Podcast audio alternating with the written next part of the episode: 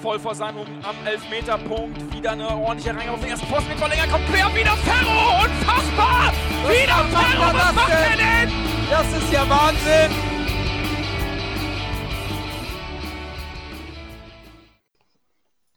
Moin und herzlich willkommen zur 150. Ausgabe der HSV Klönstuf. Gleichzeitig auch die letzte ähm, aus dem Jahr 2021.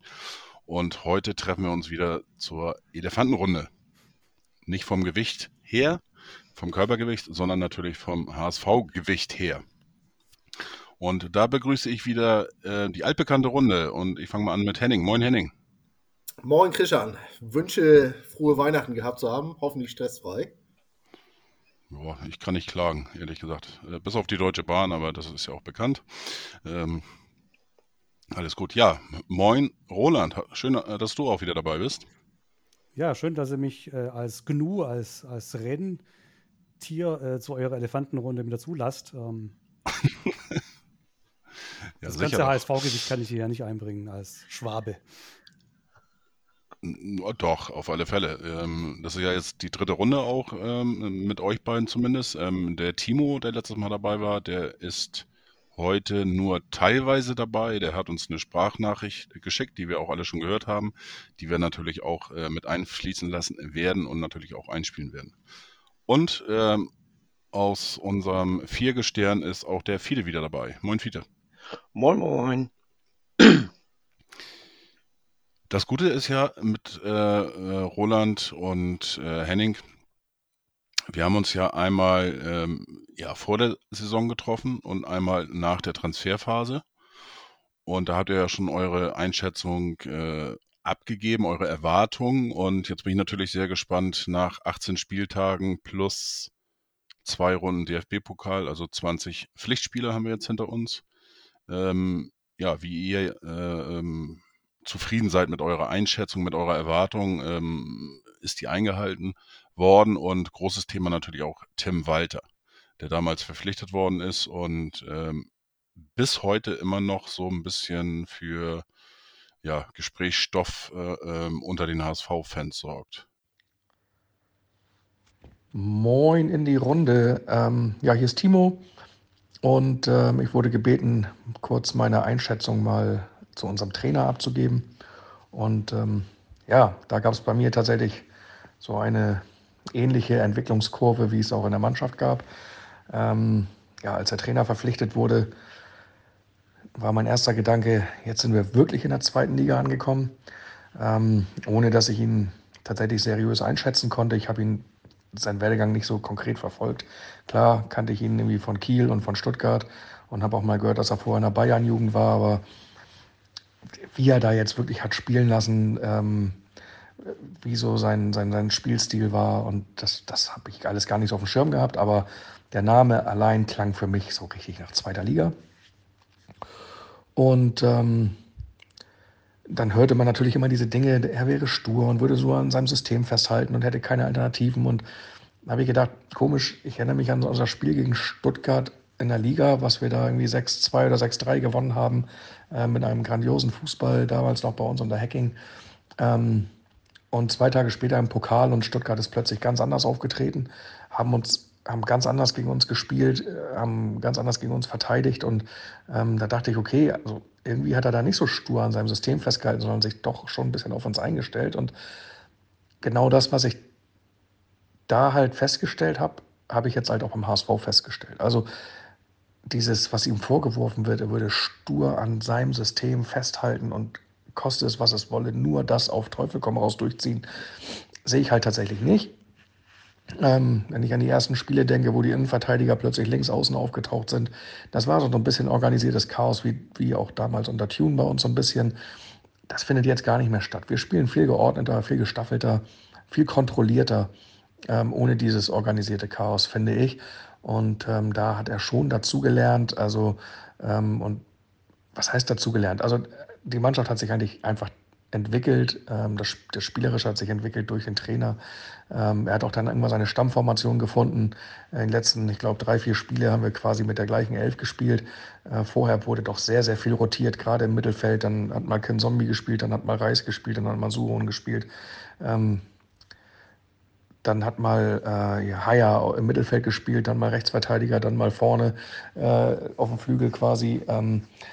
Da wurde schon sehr, sehr viel rotiert und das ist jetzt nicht mehr so. Jetzt haben wir da fest, tatsächlich einen festen Stamm, der dann durch Einwechslungen ergänzt wird. Und da finde ich, gibt es eine große Entwicklungskurve beim HSV in der Mannschaft. Spielerisch, da wo wir heute spielen, also so wie wir heute spielen, haben wir halt in ersten, im ersten Saisondrittel, glaube ich, nicht gespielt.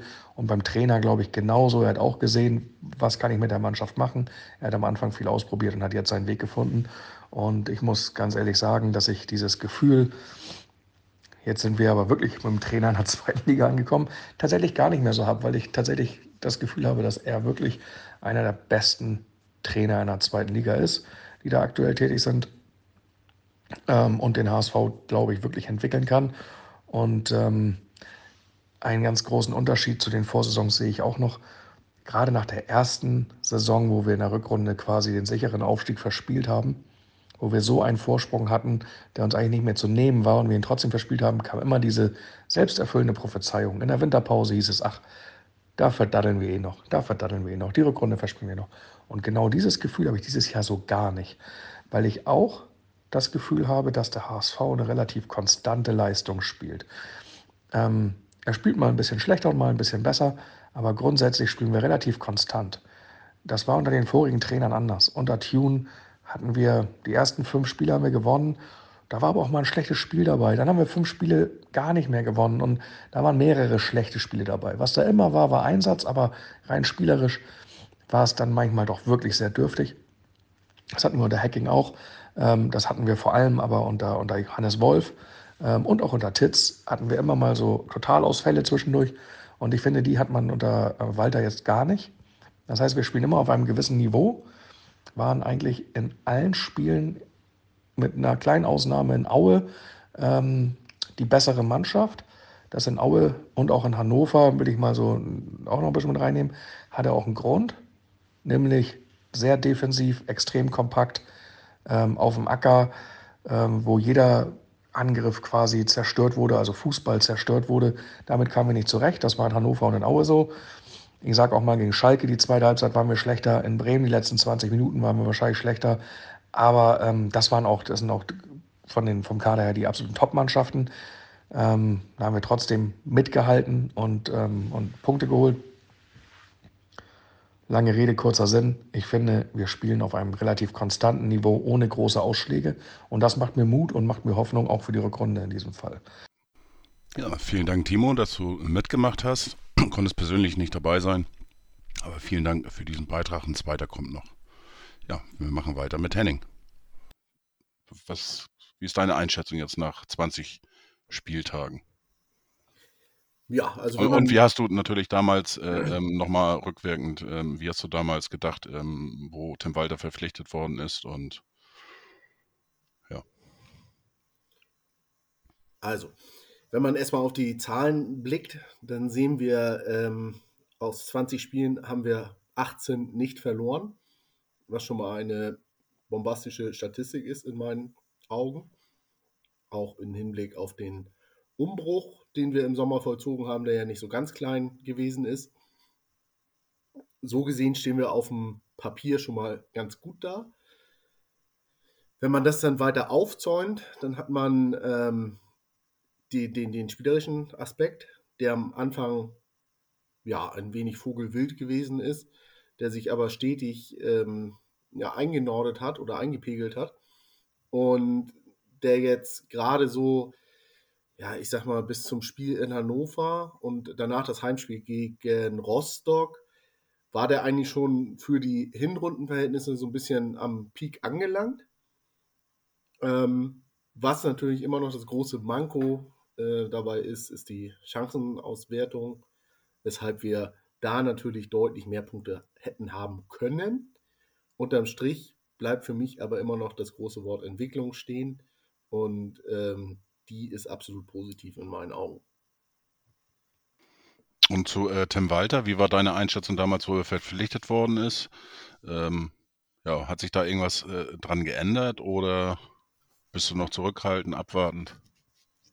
Also ich habe ja gesagt, dass ich das, ähm, dass ich das spannend finde mit Walter, dass er eben eine, eine klare Ausrichtung in seiner Spielweise hat, ähm, wonach ja auch größtenteils der Kader dann ausgerichtet wurde. Das heißt, man, man ähm, setzt vieles auf, eine, auf einen gemeinsamen Nenner, den man glaubt, da gefunden zu haben.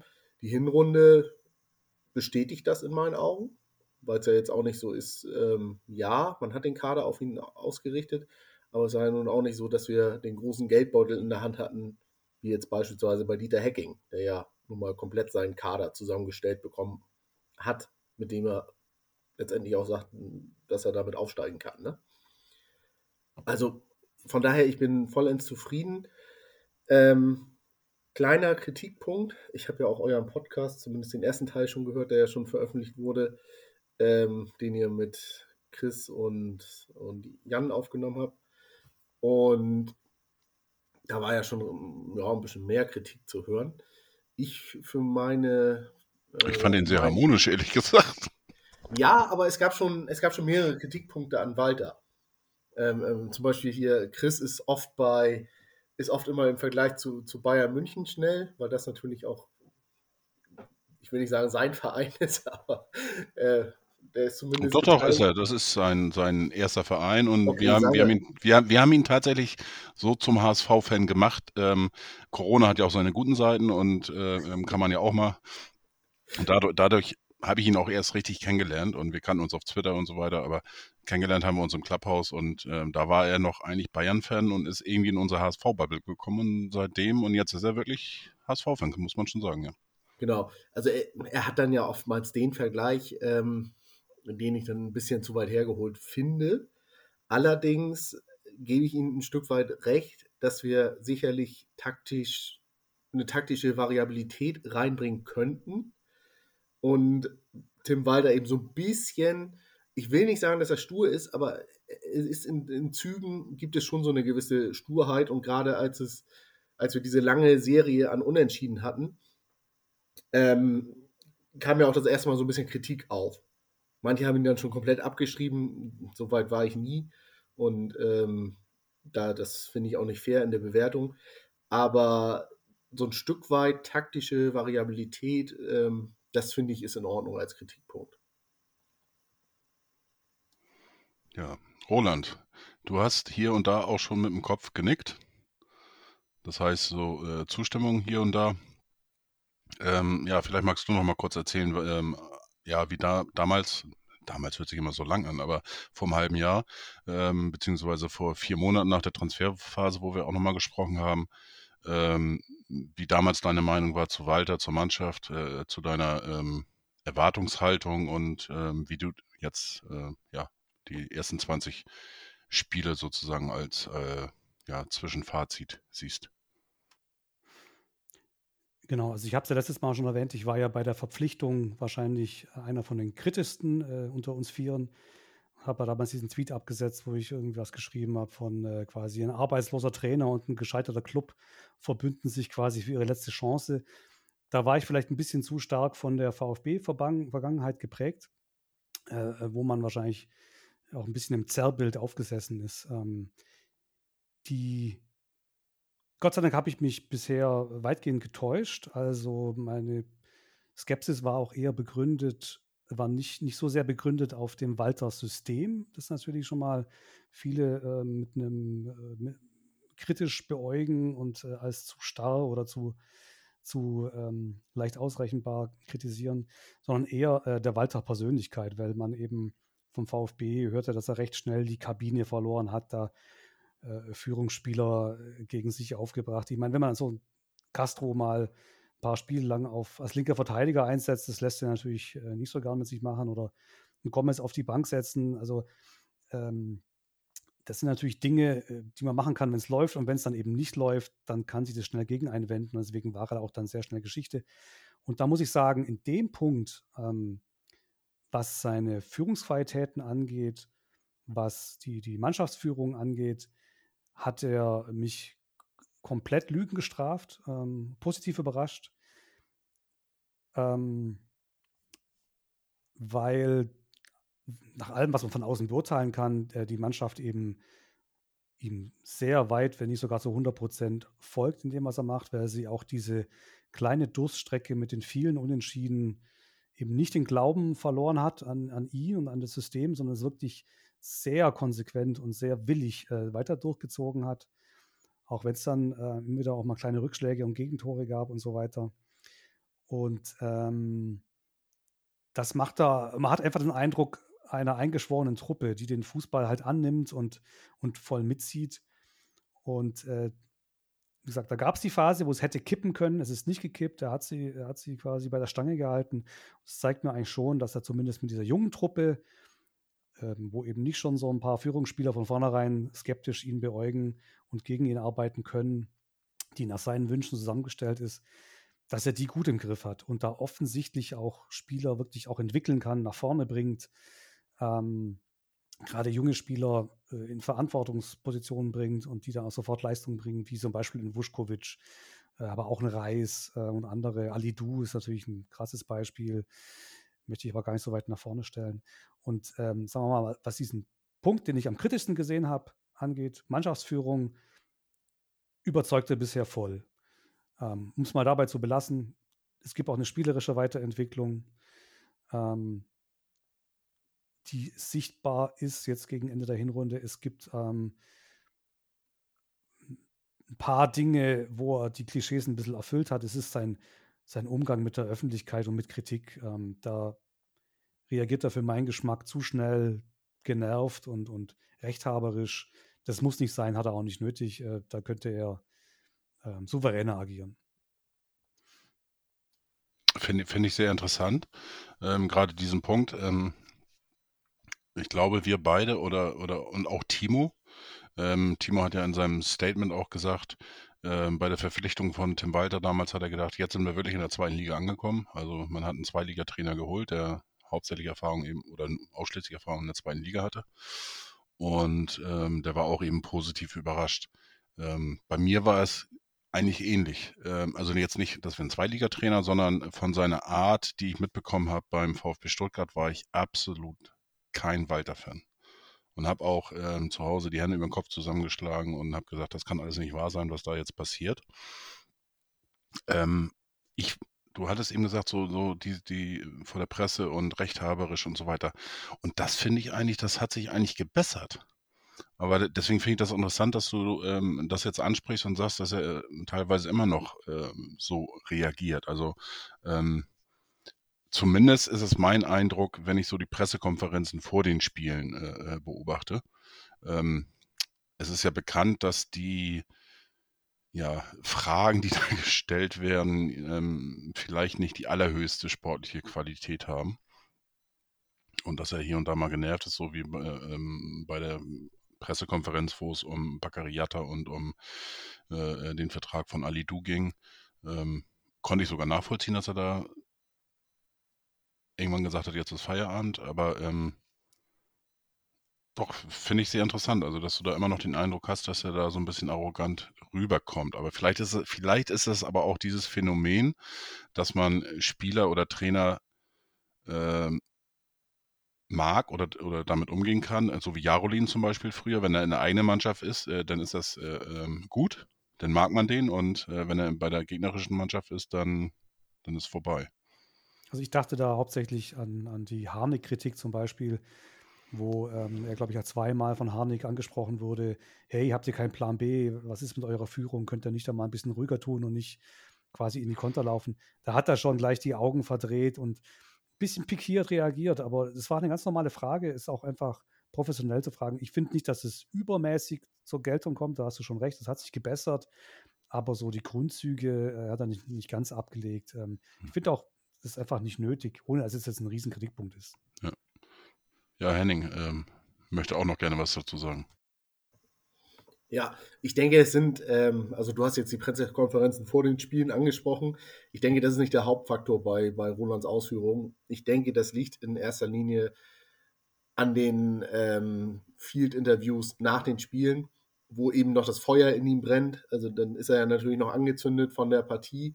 Und dann ist er auch leichter aus der Reserve zu locken. Da, da, da äh, pflichte ich äh, Roland zu 100% bei. Da gab es auch schon so die ein oder andere Aussage, wo ich mir dachte, boah, ähm, leichte Arroganz, okay, aber wenn es dann ein bisschen darüber geht, dann äh, kriegt das auch immer gleich so ein Geschmäckle, der sich dann so ein bisschen durch die Nation zieht und dann werden wieder äh, vorschnelle ähm, Urteile gefällt. Und ähm, wahrscheinlich war es in Stuttgart ähnlich, dass er, wir kennen ja auch nur die schlimmsten Szenen dann von ihm so gesehen. Ne? Also wir kennen ja auch nicht, wir haben ja jetzt auch nicht so wie beim HSV alles aufgesogen, sondern haben uns das ja auch nur szenenweise angeguckt, was er damals abgeliefert hat in den Interviews und in den Pressekonferenzen. Ähm, ich äh, denke trotzdem, dass er sich gebessert hat. Äh, ich habe auch äh, ihn auch äh, in Stuttgart da relativ äh, oft gehört. Und äh, also so, so schlimm wie da ist, ist er hier nicht. Also äh, das liegt nicht nur daran, dass, dass, ähm, die, die, dass wir nur die schlimmsten Szenen gesehen haben, sondern dass äh, er auch wirklich äh, wesentlich arroganter in den Pressekonferenzen auch war. Ich habe ich hab einen ganzen Teil Pressekonferenzen von denen gesehen und äh, da äh, hat er relativ schnell auf Stur geschaltet und äh, das macht er hier bei uns eigentlich nicht. Direkt nach dem Spiel, das kann sein, äh, da habe ich jetzt nicht drauf geachtet. Ich äh, tue mir die Interviews dann meistens auch nicht an, weil sie mich wenig interessieren, weil ich da auch wenig ähm, wenig äh, inf Informatives äh, für die äh, also viele, du, viele, du kannst doch nicht die Interviews mit äh, Tusche und mit Hempel ignorieren, das geht gar nicht. Äh, doch, das mache ich. Tue ich. Ganz hemmungslos. Ne? Also das ist, und, und ich habe auch den Eindruck, äh, ich weiß es jetzt nicht, wie es mit Tusche und Hempel ist äh, und auch nicht, wie es mit Harnik ist. Ähm, ich habe den Eindruck generell, dass in den äh, Field-Interviews äh, nach den Spielen versuchen die Reporter, die, die äh, Trainer und Spieler auch so ein bisschen zu kitzeln, um, um da ein paar markante Aussagen zu bekommen, die dann eben auch zu Schlagseilen verwertet werden können. Ja, ist ja auch deren Job, also von daher, ähm, ich höre mir das auch an und, und ähm, das besagte Interview habe ich viel drüber gelesen, aber leider ist es bei Sport 1 irgendwie scheinbar so, das kannst du in der Mediathek nicht nochmal nachlesen. Und äh, nach diesem besagten, ich weiß jetzt gar nicht, welches Spiel, das war relativ am Anfang, glaube ich, ähm, nach diesem Spiel ähm, habe ich auch angefangen, tatsächlich beide Spiele aufzunehmen. Einfach nur, um zu gucken, ob da wieder irgendwas Interessantes gesagt wird, damit ich mir das angucken kann. Aber seitdem ich die aufnehme, passiert da irgendwie nichts mehr. Und ähm, ich habe mich daran erinnert, äh, bei dieser Aussage, dass viele da äh, Walter kritisiert haben. Und da kam sogar Jörg Hillücht, äh, kennt ihr auch alle ähm, äh, von Twitter, der ja so, sonst eher mal ähm, aus der kritischen Ecke kommt. Selbst der hat äh, Harnik abgewatscht und gesagt, da kommt sowieso nur Dummtüch raus. Und äh, von daher habe ich dann nachher irgendwann auch aufgehört zu suchen. Aber ja, wie gesagt, aber ich finde das trotzdem interessant, dass der Eindruck da immer noch da ist, ähm, Roland, von deinem, von deiner Aussage her. Ähm, um jetzt da nochmal zurückzukommen, aber ähm, wenn du jetzt von der Erwartungshaltung ausgehst, was du vorher hattest, äh, ähm, was du gefordert oder gewünscht hast, ähm, wie würdest du da nochmal ein Fazit ziehen? Also ich bin froh, dass wir äh, punktemäßig schon so gut dastehen. Das hätte ich ähm, eigentlich nicht erwartet. Ich hätte mir das, die Entwicklung der Mannschaft schon noch mit mehr Höhen und Tiefen äh, vorgestellt, eben weil es ein Riesenumbruch war, wie wir schon letztes Mal besprochen haben, weil im Prinzip die ganzen Herzstücke der Mannschaft ausgetauscht wurden, Innenverteidigung, Mittelfeld, Sturm, also äh, Torhüter, also eigentlich in der ganzen Mitte des Spielfelds und äh, eben das System von Walter so anspruchsvoll ist und auch viel abverlangt. Ich glaube, ähm, diese, man hätte natürlich, wenn man die Spiele einzeln betrachtet, immer gern noch mal zwei Punkte mehr geholt. Ähm, aber so in der Gesamtschau bin ich eigentlich froh, dass wir jetzt schon oben äh, ganz gut mit dran sind. Ähm, das, da, da wurden meine Erwartungen eigentlich ein bisschen übertroffen, ähm, sogar. Auch wenn, wie gesagt, immer bei einzelnen Spielen man sich wahnsinnig ärgert, warum hat man da jetzt nicht äh, das Gegentor verhindern können oder noch ein Tor mehr gemacht. Dann stünde man schon viel besser da, aber ähm, so gesehen. Und vor allem, äh, wenn man eben eine klare fußballerische Entwicklung sieht, sowohl zu dem Fußball, den wir die letzten Jahre gespielt haben, aber auch im Lauf der Saison einfach nochmal äh, Weiterentwicklung sieht. Und da habe ich jetzt mal also zwei Sachen, die ich seit Jahren beim HSV nicht gesehen habe. Das eine ist ähm, der One-Touch-Fußball. Also das, ich bin es seit, seit zehn Jahren oder seit acht Jahren gewohnt, ein Spieler vom HSV spielt zum anderen, der guckt, wie der Ball auf ihn zurollt, stoppt ihn und dann guckt er, wo er ihn als nächstes hinspielen kann. Ähm, wir haben immer so viele Sp Spieler gehabt, die so erst mit dem Ball am Fuß angefangen haben zu denken und ihr Spiel zu spielen. Das hat sich äh, stark geändert. Ähm, nicht in allen Spielen, aber immer wieder sieht man wirklich Kombinationen, wo einfach Automatismen greifen, wo dann einfach zwischen Pass und Laufwegen eine Abstimmung da ist. Ähm, und so der Ball eigentlich schön nach vorne getragen wird. Das andere ist natürlich der ja, für manche wie Chris äh, aufreizende, aber ich glaube schon auch wichtige flache Spielaufbau von Torwart bis ins letzte Drittel. Ähm, wo ich auch überrascht bin, dass die Mannschaft es so schnell, so sauber umgesetzt hat. Gibt zwar immer wieder mal so ein paar Herzinfarkt-Momente, aber die sind da eigentlich doch dann recht selten. Und vor allem am Anfang der Saison gab es die äh, auch sehr selten. Hätte ich auch gedacht, das geht nur zwei, dreimal schief, bevor es dann äh, wirklich in Fleisch und Blut übergeht. Ging, ging schnell. Ähm, und das dritte, jetzt ist so Richtung Entwicklung, ähm, dass ich das Gefühl habe, äh, dieser Spielaufbau, das ging recht schnell, aber wir haben es jetzt gegen Ende der Hinrunde auch immer mehr geschafft, Lösungen im letzten Drittel zu finden. Also ich hatte bis dato immer das Gefühl, ja, bis zum letzten Drittel ist das alles mit Plan und dann wird eher ein bisschen improvisiert und auf Qualität von Spielern gesetzt, wie Kittel und so. Äh, inzwischen ähm, sind die Chancen auch wirklich viel sauberer rausgespielt. Ähm, da sind die, die Pässe sehr gut getimed. So, also gibt es ein paar Beispiele, wo Alidu, äh, wo Kittel in den Laufweg von Alidu reinspielt und es wirklich auf den Zentimeter sitzt und so auch viel gefährliche Situationen entstehen bis dato. Also da ähm, gab es eine ganz klare Weiterentwicklung in meinen Augen. Nicht nur da, aber so das Wichtigste. Peter. Zu äh, Kittel und Alidu, zu dieser Achse, möchte ich auch sagen, äh, ihr müsst mal auf, auf Kittel achten. Er zeigt meistens an, wo er den Ball hinspielen wird.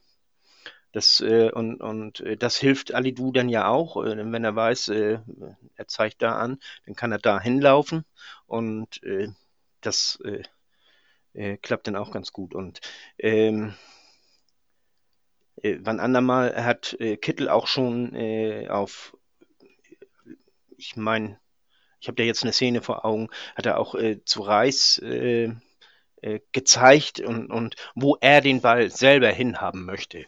Also das ist ja auch das, was äh, Raphael van der Vaart früher gemacht hat. Er hat auch immer angezeigt, wo er den Ball hinhaben möchte. Und äh, das hilft glaube ich, beim Zusammenspiel sehr.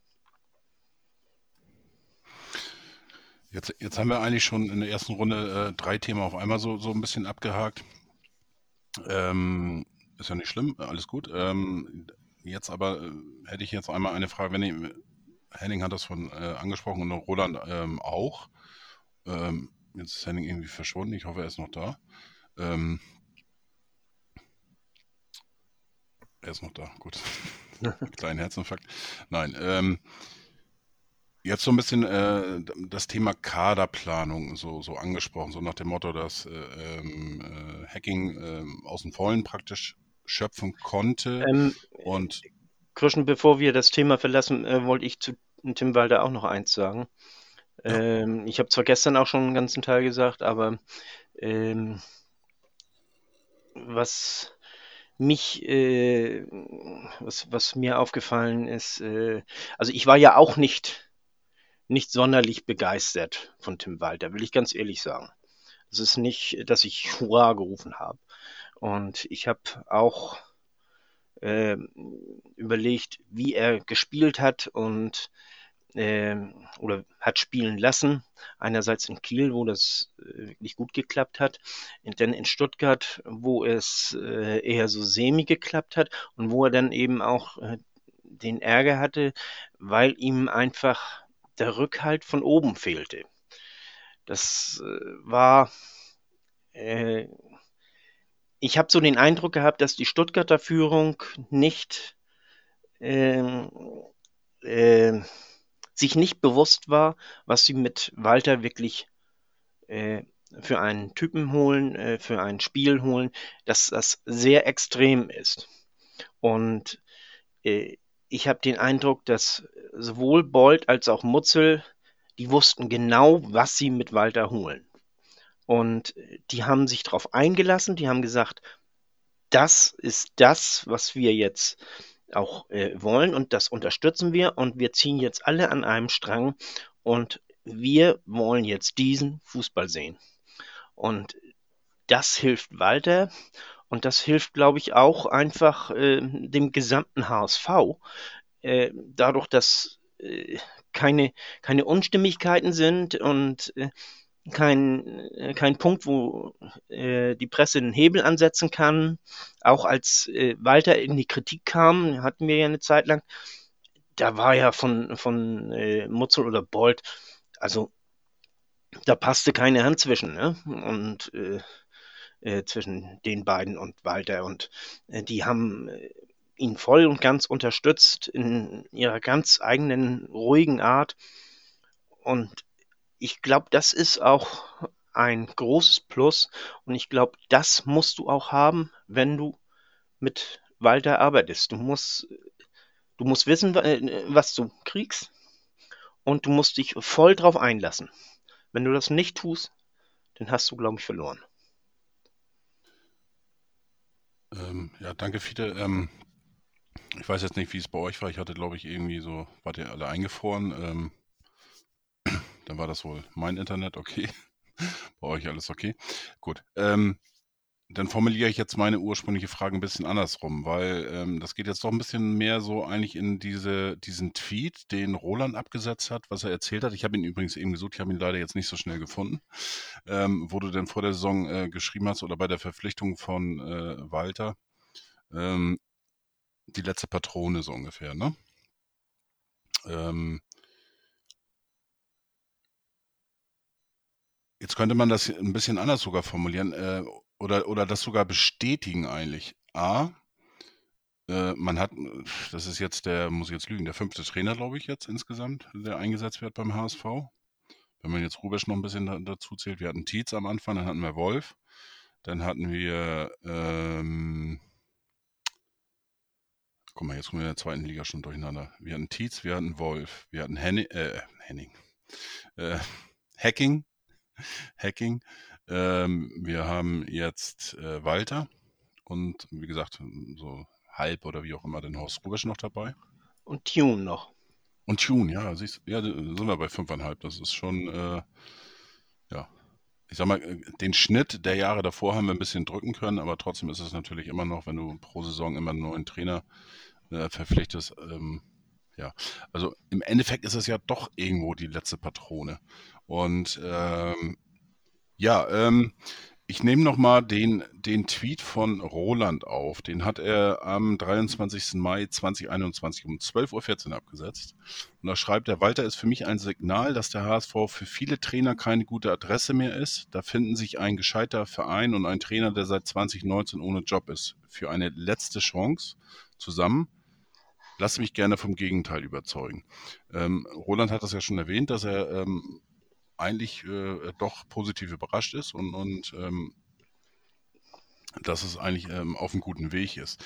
Aber im Endeffekt, ähm, auch nach dem, was wir bis jetzt äh, gesprochen haben in der ersten halben Stunde, ähm, steckt da ja vielleicht doch sehr viel Wahrheit drin und vielleicht, ähm, deswegen will ich das einmal hier reinschmeißen, ist der HSV vielleicht auch gezwungen worden, ähm, zu seiner Chance, zu seiner Heilung oder wie auch immer. Ähm, weil im Endeffekt, ähm, wie du schon sagtest, ähm, wenn du so viel Trainer verbrätst in den letzten Jahren, ähm, bleibt ja irgendwann auch nicht mehr so viele über. Ähm, Tim Walter ähm, hat in Kiel sehr gute Arbeit geleistet, ist dann nach äh, Stuttgart gegangen, musste da gehen, weil, wie Fiete auch schon sagte, vielleicht nicht die Rückendeckung vorhanden war. Aber auch bei HSV-Fans, äh, ich sag mal, nicht nur bei mir, auch bei euch war Skepsis vorhanden, auch bei vielen, vielen anderen im Netz was man immer wieder lesen kann, ähm, wo auch heute noch immer das immer wieder auftaucht ähm, und gerade nach dem letzten Spiel gegen Schalke, von den Schalke-Fans natürlich auch sehr, sehr viel, ähm, ja, ich sag mal, Anti-Walter-Tweets da rauskam. Und ähm, ja, was ich sagen wollte, vielleicht ist man wirklich gezwungen worden. Man hatte kein Geld mehr. Ähm, ja, was sollte die Führung machen? Es blieb ein, einfach nur ähm, ohne Geld. Das heißt, du musst auf die eigene Jugend setzen. Du kannst nur ja, ablösefreie, günstige Spieler verpflichten und bei der Trainerauswahl bist du auch eingeschränkt. War diese Not vielleicht sogar eine große Chance für den HSV? Roland, ja, fangen wir bei dir mal an, weil dein Tweet. Ja, also ich glaube, zum Trainer habe ich jetzt schon, schon genug gesagt. Ähm, ich glaube schon, dass auf jeden Fall, äh, wie ihr auch schon meintet, äh, da ein Plan dahinter steckte auf jeden Fall. Man wusste, wen man holt, man wusste, was er kann und wo er vielleicht nicht so äh, begabt ist und hat ihm dann eben auch den Kader, das haben wir auch schon mal besprochen, so ein bisschen auf den Leib geschneidert. Ähm, ob das jetzt eine Not ist, ähm, auf die jüngeren Spieler zu setzen, ähm, also Jein, also ich glaube schon, dass Walter natürlich auch äh, einfach, der ist ja noch nicht so lange weg aus dem Jugendbereich. Er hat ja lange Zeit sehr erfolgreich gearbeitet. Er war den Leuten, glaube ich, schon klar, dass er Spieler, äh, junge Spieler entwickeln kann, mit denen umgehen kann. Und ähm, dass jetzt Jonas David so eine Entwicklung macht, äh, hätte, glaube ich, von uns keiner so eine sprunghafte Entwicklung vorhergesehen. Ähm, das ist eine tolle Sache, dass auch einige andere Jugendspieler aus der eigenen Jugend, wie jetzt auch Suhohn und so weiter, eingebaut werden. Alles klar. Aber ähm, das sind ja nicht nur die jungen Spieler. Also man hat ja wirklich mit, mit Schonlau und Meffert ähm, auch Leute geholt, die ähm, gewisse Rollen ausfüll ausfüllen sollen. Man hat ähm, ja nicht nur auf die eigene Jugend gesetzt, sondern auch junge Spieler von außen geholt, wie jetzt zum Beispiel Reis, der auch ein ganz wichtiger Spieler ist, äh, geworden ist im Spiel im Moment.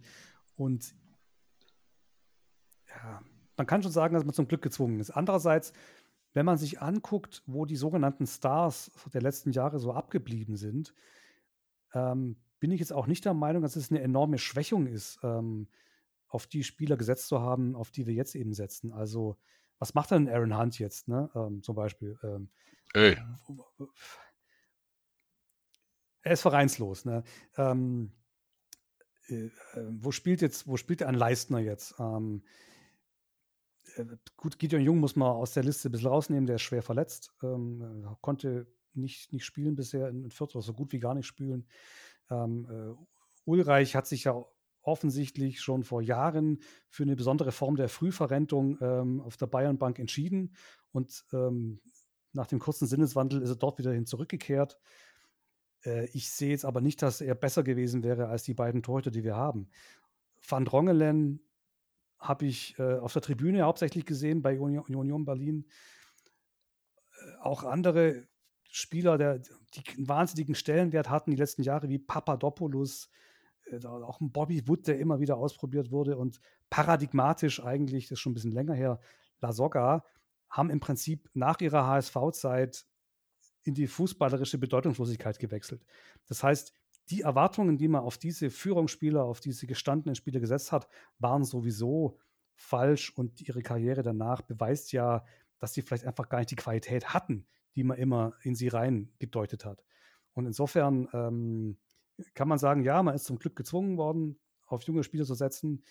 Ich sehe aber den Kader heute, also wenn da jetzt ein Vuskovic ein äh, Schonlau und David in der Innenverteidigung spielen.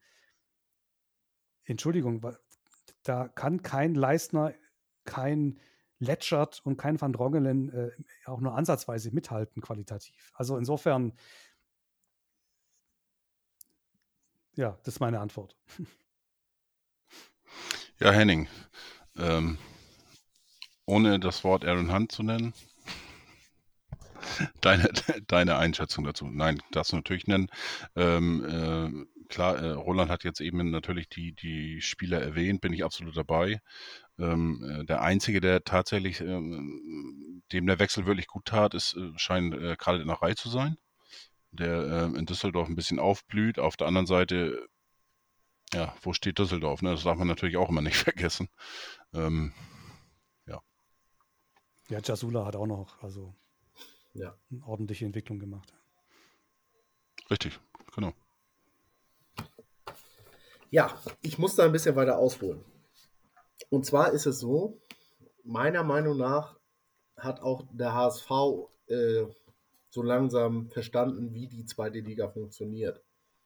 Dass man sich eben auch von der Wirtschaftlichkeit lösen muss und gerade auch von Namen von Spielern lösen muss. Und äh, gerade bei altgedienteren Fußballern ist ja bei weitem nicht mehr alles, was glänzt, auch Gold. Und dementsprechend ist auch da ein großer Entwicklungsprozess vonstatten gegangen in meinen Augen.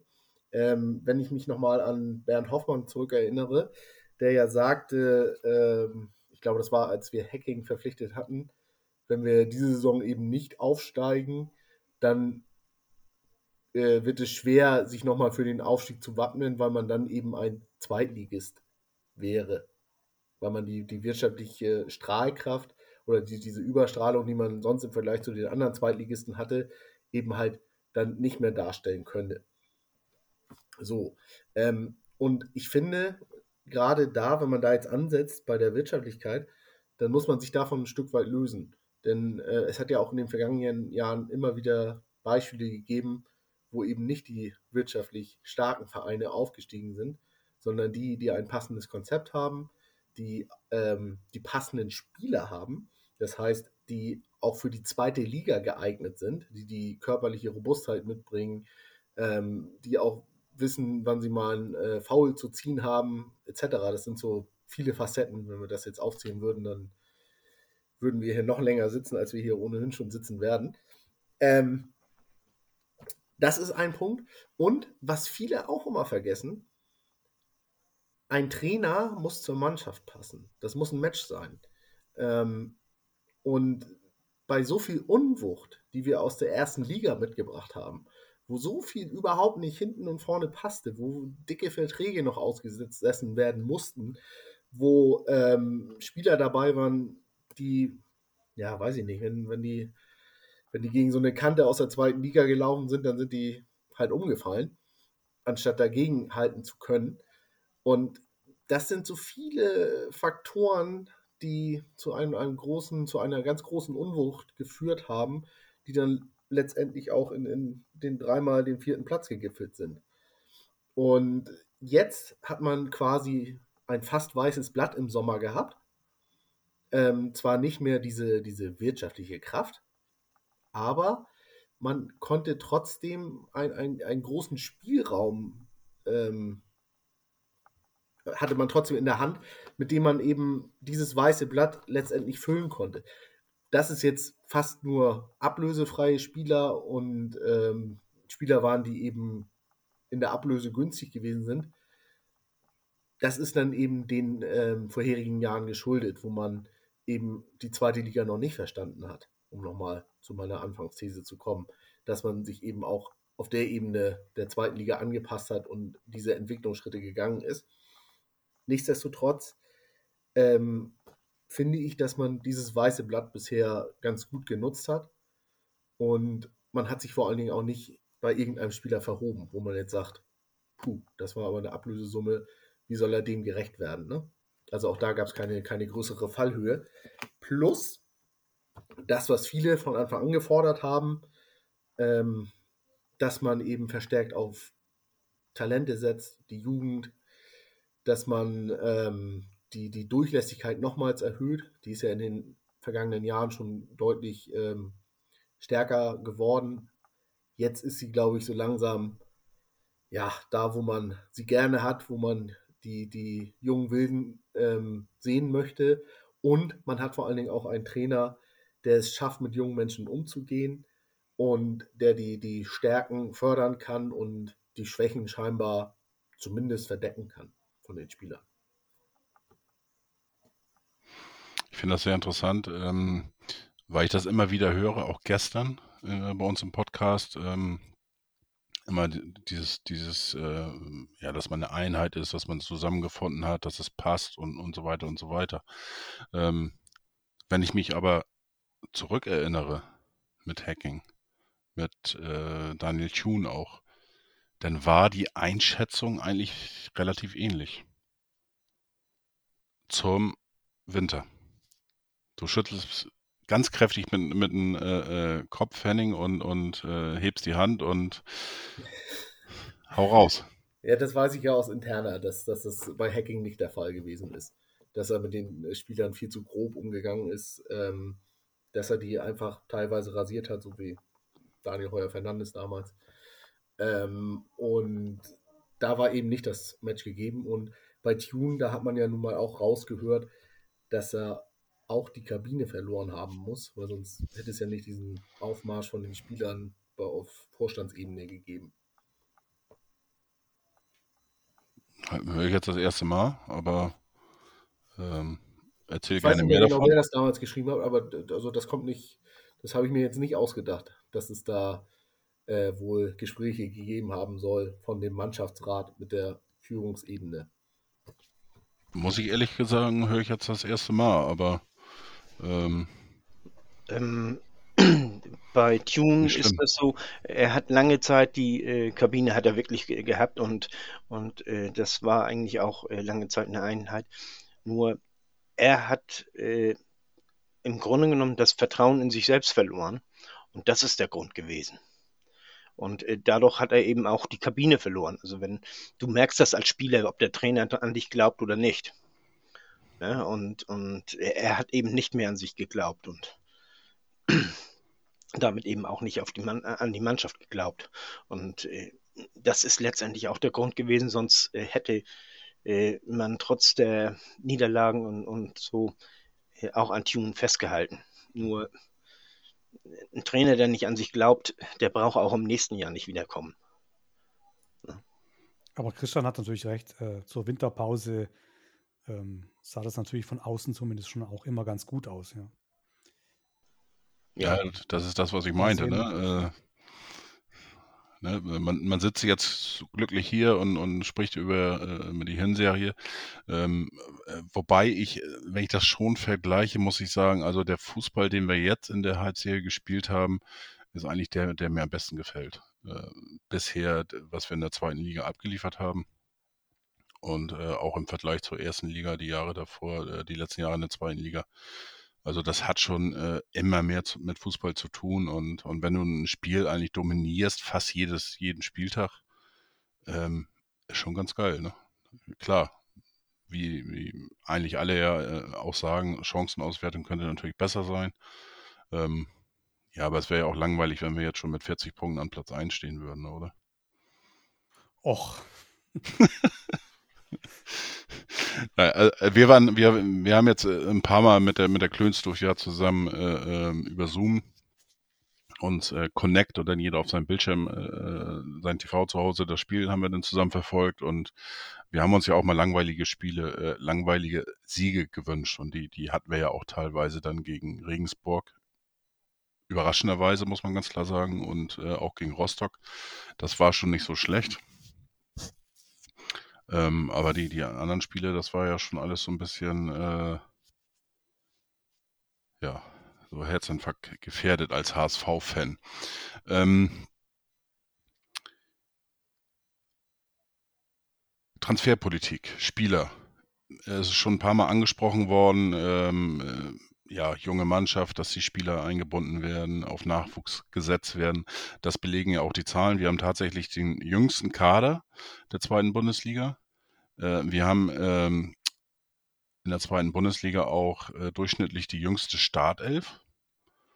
Ähm, wobei das nach, auch etwas bedingt ist durch die Verletzung von äh, Heuer Fernandez und auch von Leibold, da muss man auch ganz klar sagen. Ähm, Und äh, auch eingesetzte Spieler im Kader sind wir auch die jüngste Mannschaft. Das heißt, da liegen wir ja vorne sozusagen in der zweiten Liga. Das, was man sich eigentlich jahrelang gewünscht hat.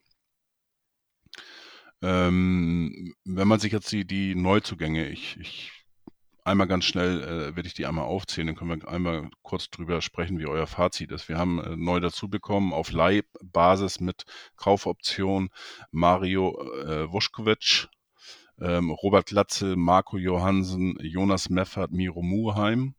Äh, auf Leihbasis auch äh, Tommy Doyle ohne äh, Vorkaufsrecht. Miro Mu Muheim äh, das gleiche. Ludovic Reis ist gekommen. Ähm, Sebastian Schonlau, Mikkel Kaufmann ist ausgeliehen worden. Äh, wen haben wir da noch? Das war's. Aus extern. Dann haben wir noch ein paar aus der zweiten ähm, äh, oder aus den U-Mannschaften, die hochgezogen worden sind. Äh, unter anderem natürlich Farid Alidou, über den wir natürlich auch nochmal gleich sprechen müssen. Ähm, wenn ihr euch jetzt so die Namen anschaut und, und im Gegensatz, ähm, was uns eben verlassen hat, ähm, was ähm, Roland ja auch eben nochmal gesagt hatte, wir haben ähm, verloren, verkaufen müssen oder wie auch immer, äh, Onana, ähm, Duciak, Van Drongelen, Simon Terodde, Toni Leisner, Sven Ulreich, Karl Ettnerei, Gideon Jung, äh, Klaus Jasula und Aaron Hunt, der, so wie es aktuell ausschaut, ja seine Karriere wahrscheinlich jetzt beenden wird. Ähm, hinzu natürlich auch Leihspieler, die zurückgekommen sind und dann dementsprechend weiter verliehen worden sind, so wie Amici ähm, oder äh, äh Ogichi Shikaheil. Ähm, oder David Bates, der zurückkam, aber auch gleich dann verkauft worden ist. Ja, was würdet ihr sagen? Ähm, qualitativ, äh, vor der Saison hat man wahrscheinlich gedacht, das wird spannend oder eng. Oder wart ihr von Anfang an so optimistisch? Und, und was für ein, für ein Zeugnis würdet ihr jetzt eigentlich, äh, sag ich mal, ja, Jonas Bolt sozusagen geben, Schrägstrich Mutzel? Henning. Auch da möchte ich einmal vorausgeben, dass ich finde, äh, so ein bisschen die Eingewöhnungszeit der Spieler wird gerade bei den Fans irgendwie nicht mehr im Kopf mitgetragen, sondern es werden gleich Wunderdinge erwartet und ähm, ja, vergangene Leistungen werden gleich eins zu eins vorausgesetzt, dass sie eben auch in Hamburg erfolgen. Und das finde ich, ist so ein bisschen verloren gegangen durch vielleicht auch Social Media etc. Ähm, jedenfalls finde ich, dass jeder Neuzugang eine gewisse Eingewöhnungszeit als Kredit immer haben muss. Und das finde ich ist eben aktuell oder jetzt so in den letzten Jahren selten der Fall gewesen auf Fan-Ebene. Wie das intern im Verein gehandhabt wird, wissen wir nicht, aber wir wissen auch, dass der Druck ähm, auch gerne von vielen Seiten auf die Mannschaft gespielt werden kann. So, das als kleinen Exkurs voraus. Ähm, da würde ich, da würde ich, da möchte ich einmal kurz einhaken. Dieses Problem haben wir beim HSV aber schon sogar noch länger. Jetzt nicht seit erst ein paar Jahren, sondern da kann, mich, kann ich mich damals noch dran erinnern bei dieser Ausgliederungsdebatte und so weiter. Das war auch großes Thema. Und das ist mittlerweile auch schon sieben, acht Jahre her, ähm, wo auch eigentlich ähm, die Leute, wenn sie ähm, am 1.7. angetreten sind beim HSV, mussten sie am 1.8. eigentlich schon Wunderdinge vollbracht haben. Und ähm, es hat sich ein bisschen gebessert, finde ich. Aber ähm, äh, Ludwig Reis zum Beispiel ist einer, der gerade bei Twitter sehr gehypt worden ist am Anfang und alle äh, haben ihn gefeiert, wo er gekommen ist. Und nach vier, fünf Spieltagen ähm, haben die meisten äh, ihn schon abgestempelt als größte Enttäuschung. Ja. Und jetzt ist er da eigentlich, wo er hinkommt. Ne? Ja, bei Reis war das aber auch so, die Leute, die haben ihn letztes Jahr nicht gesehen. Äh, anders kann ich mir das nicht vorstellen. Äh, der hat zwar in der Liga gespielt, aber äh, die haben nicht gesehen, wie er spielt und dass er eben. Er hat aber gegen den, gegen den HSV gut gespielt, wieder, äh, um da kurz einzugrätschen. Und, ja. und ist natürlich auch gerade bei den äh, jungen Leuten, ähm, also unsere Nachfolger sozusagen in den Social Media äh, Sachen, ist natürlich einer, äh, ein U21-Nationalspieler von Holland gewesen, hat, äh, ist mit 17, 18 Jahren, glaube ich, nach FC, zum FC Barcelona gewechselt. Ähm, ja. Kommt auch alles noch dazu und äh, dann ist der Hype vielleicht ein bisschen schneller da, ja. Ja, aber äh, ansonsten haben sie ihn nicht spielen sehen. Äh, dass er gut ist, das wusste ich, aber äh, diesen, dieser Hype, den hatte er einfach äh, von dem, was er bisher geleistet hat, nicht äh, verdient, will ich ganz ehrlich sagen. Ähm, was wollte ich noch? Ach so, äh, von wegen hier Leistungs also Hype und, und äh, nicht bringen wir brauchen ja bloß Berg sehen, weißt du, der damals 10 Millionen gekostet hat.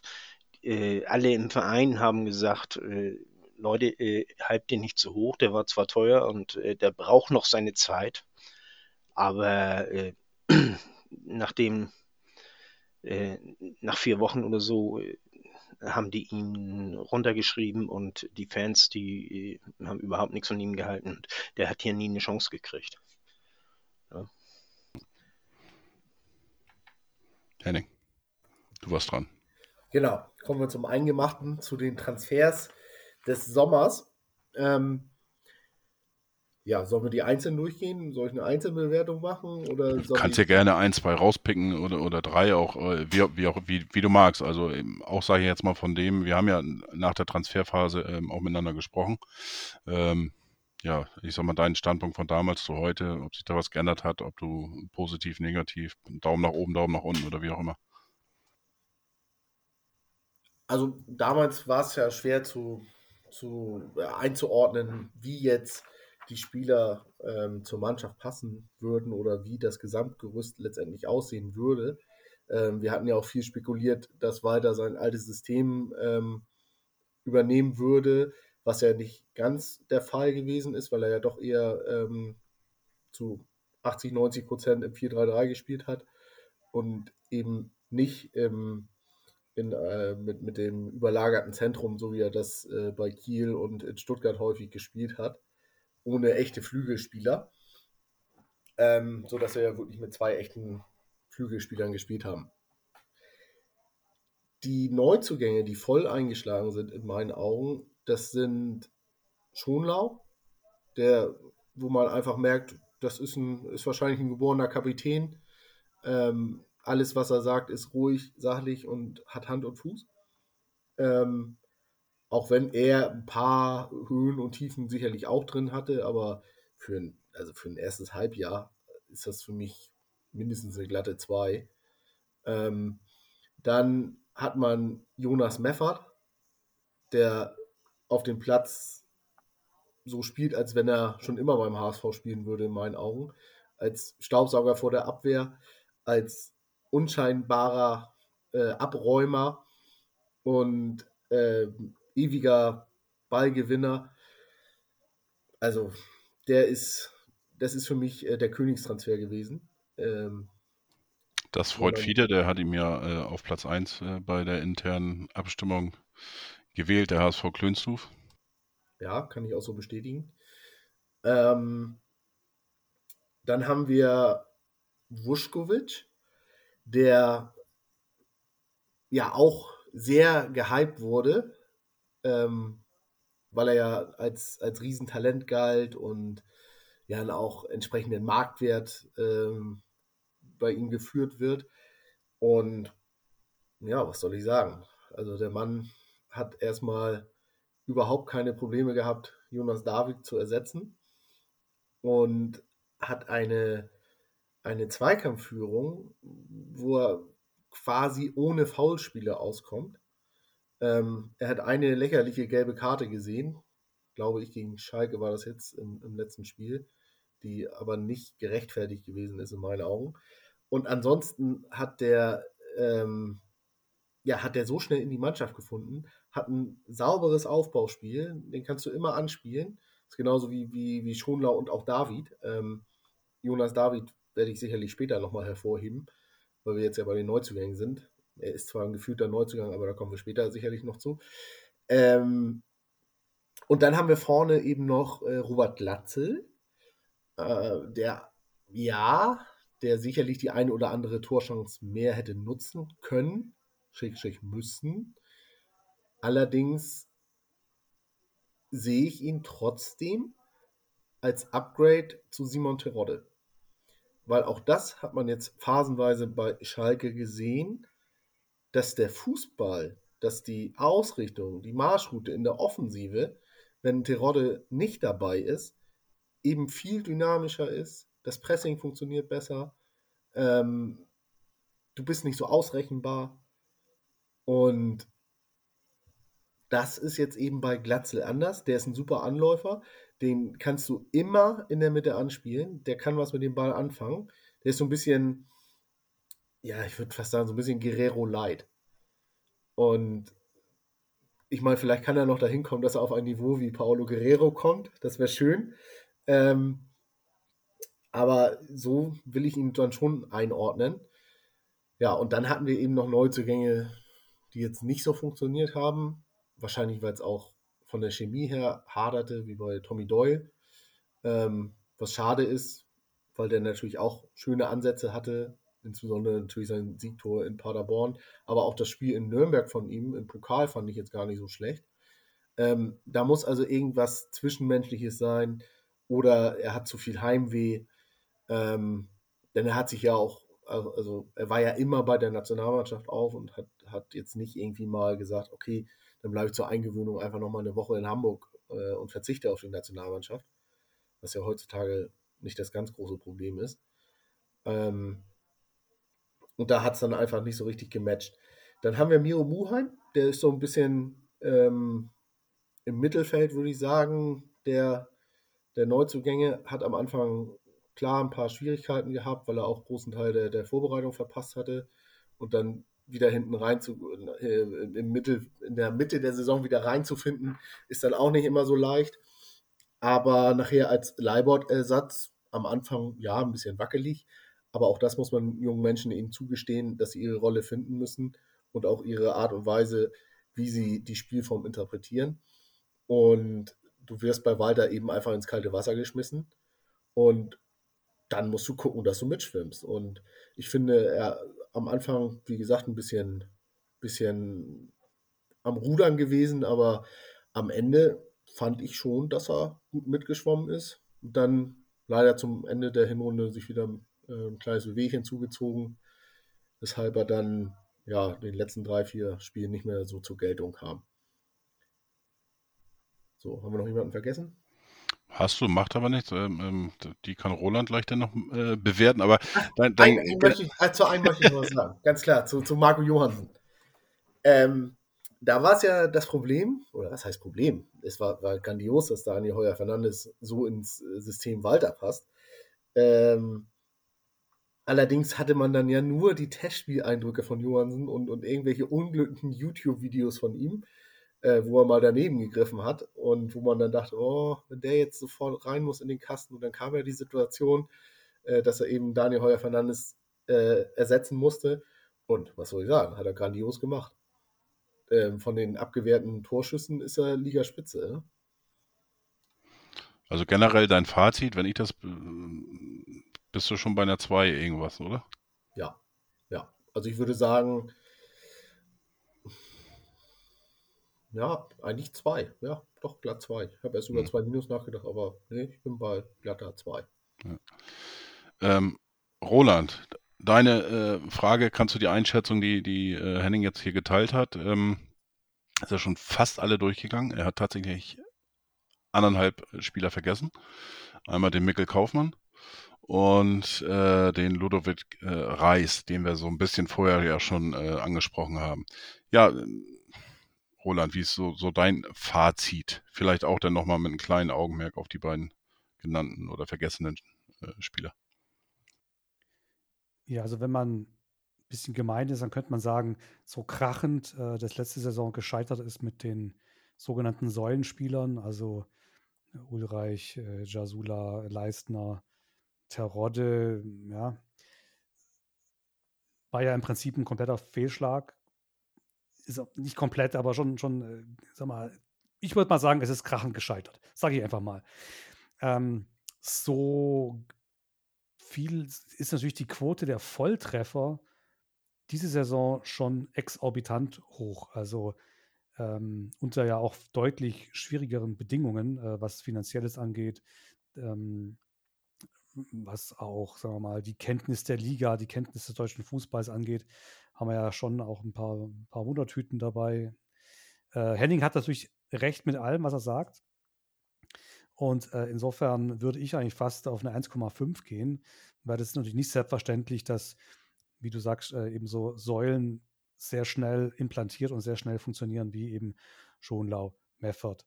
Ähm,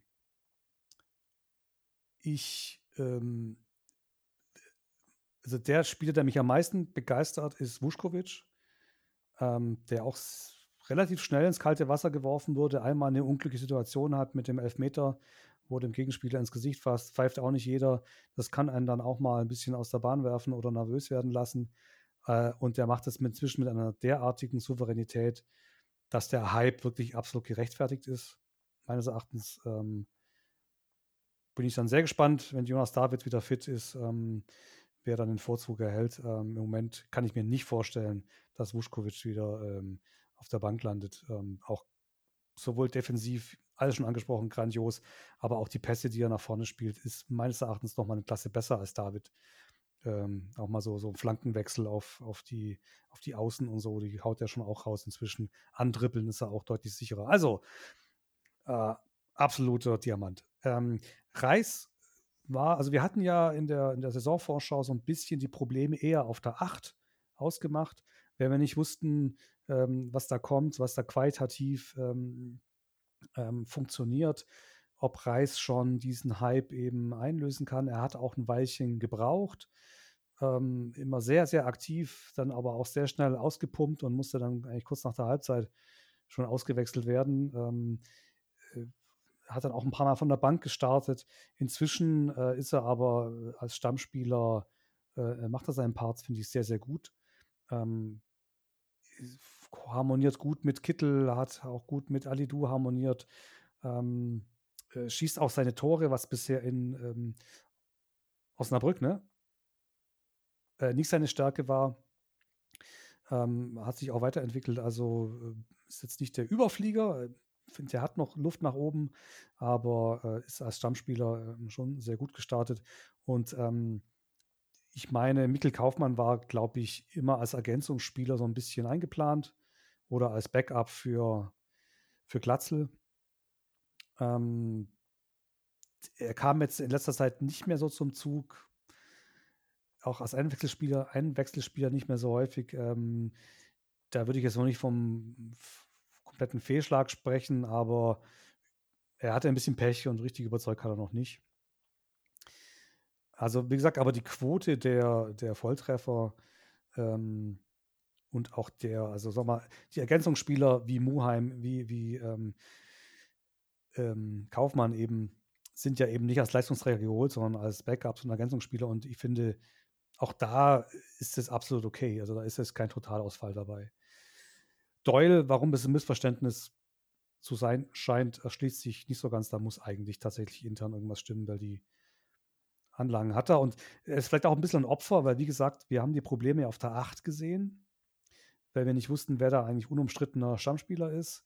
Die wurden jetzt ein Stück weit dadurch gelöst, äh, dass eben Kittel ähm, nicht mehr als Linksaußen spielt, sondern auf die 8 zurückgezogen wurde. Und da ist vielleicht Doyle auch ein bisschen ein Opfer davon.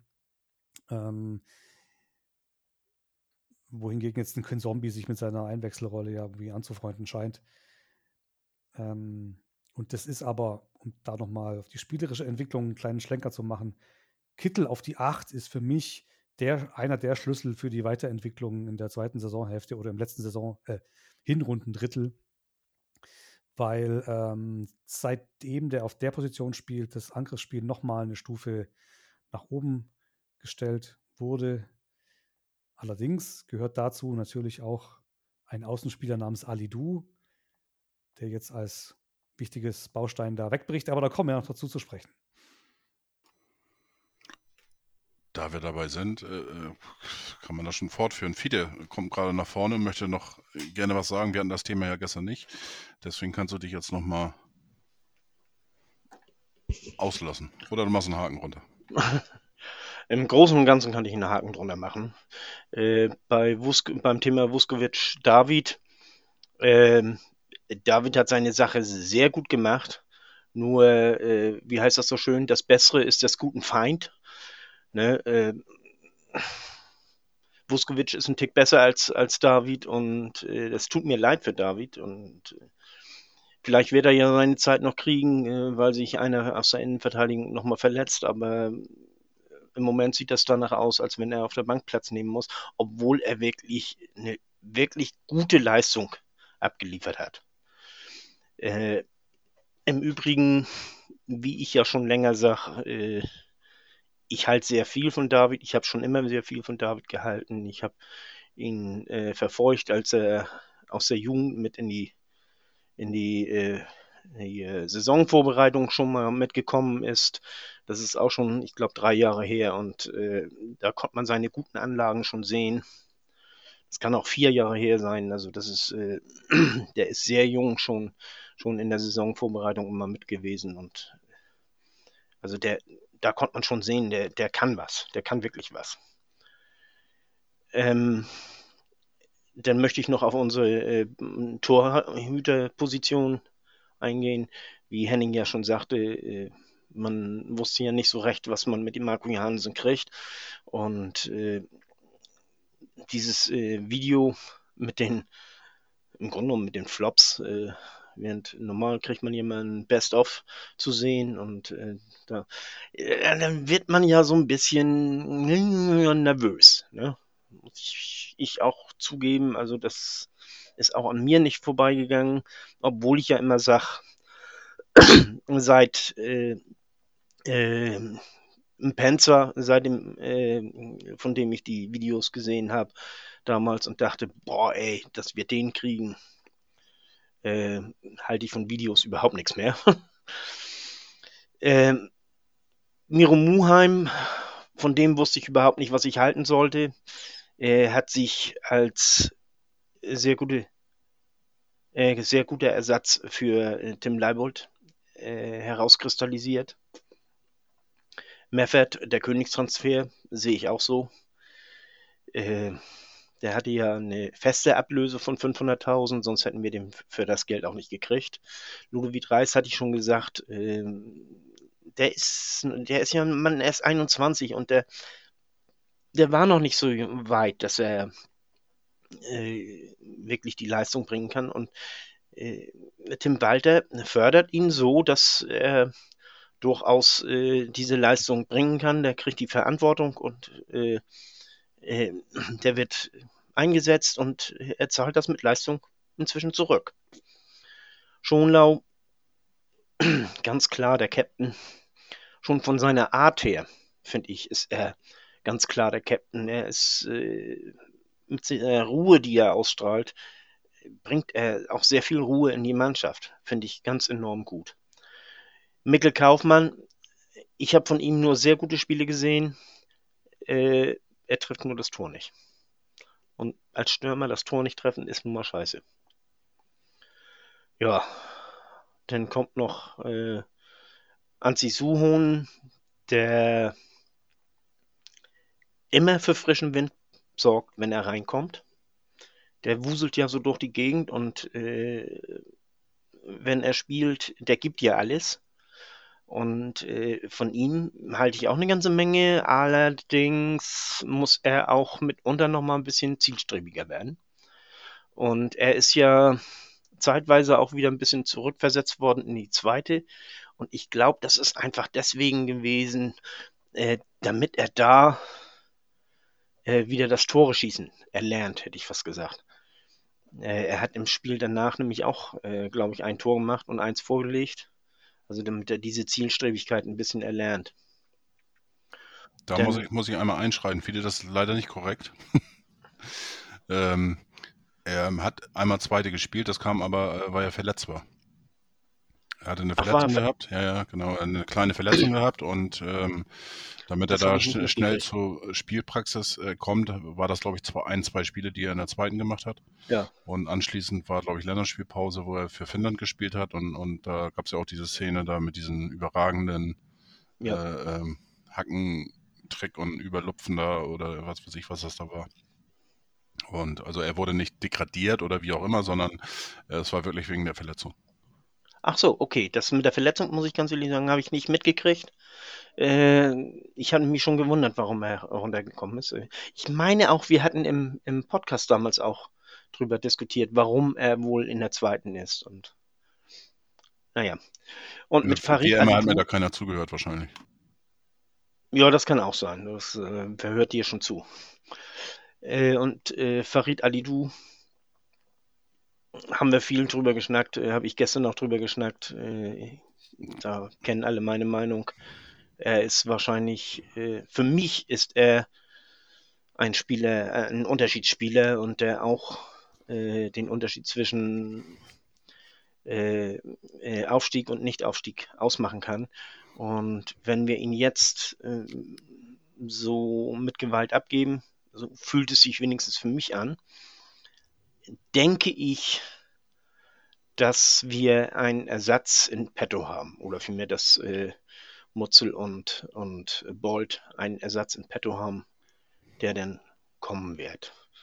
Und äh, wir sind ja bei Transfers, dann können wir ja auch schon mal den zukünftigen Transfer nehmen.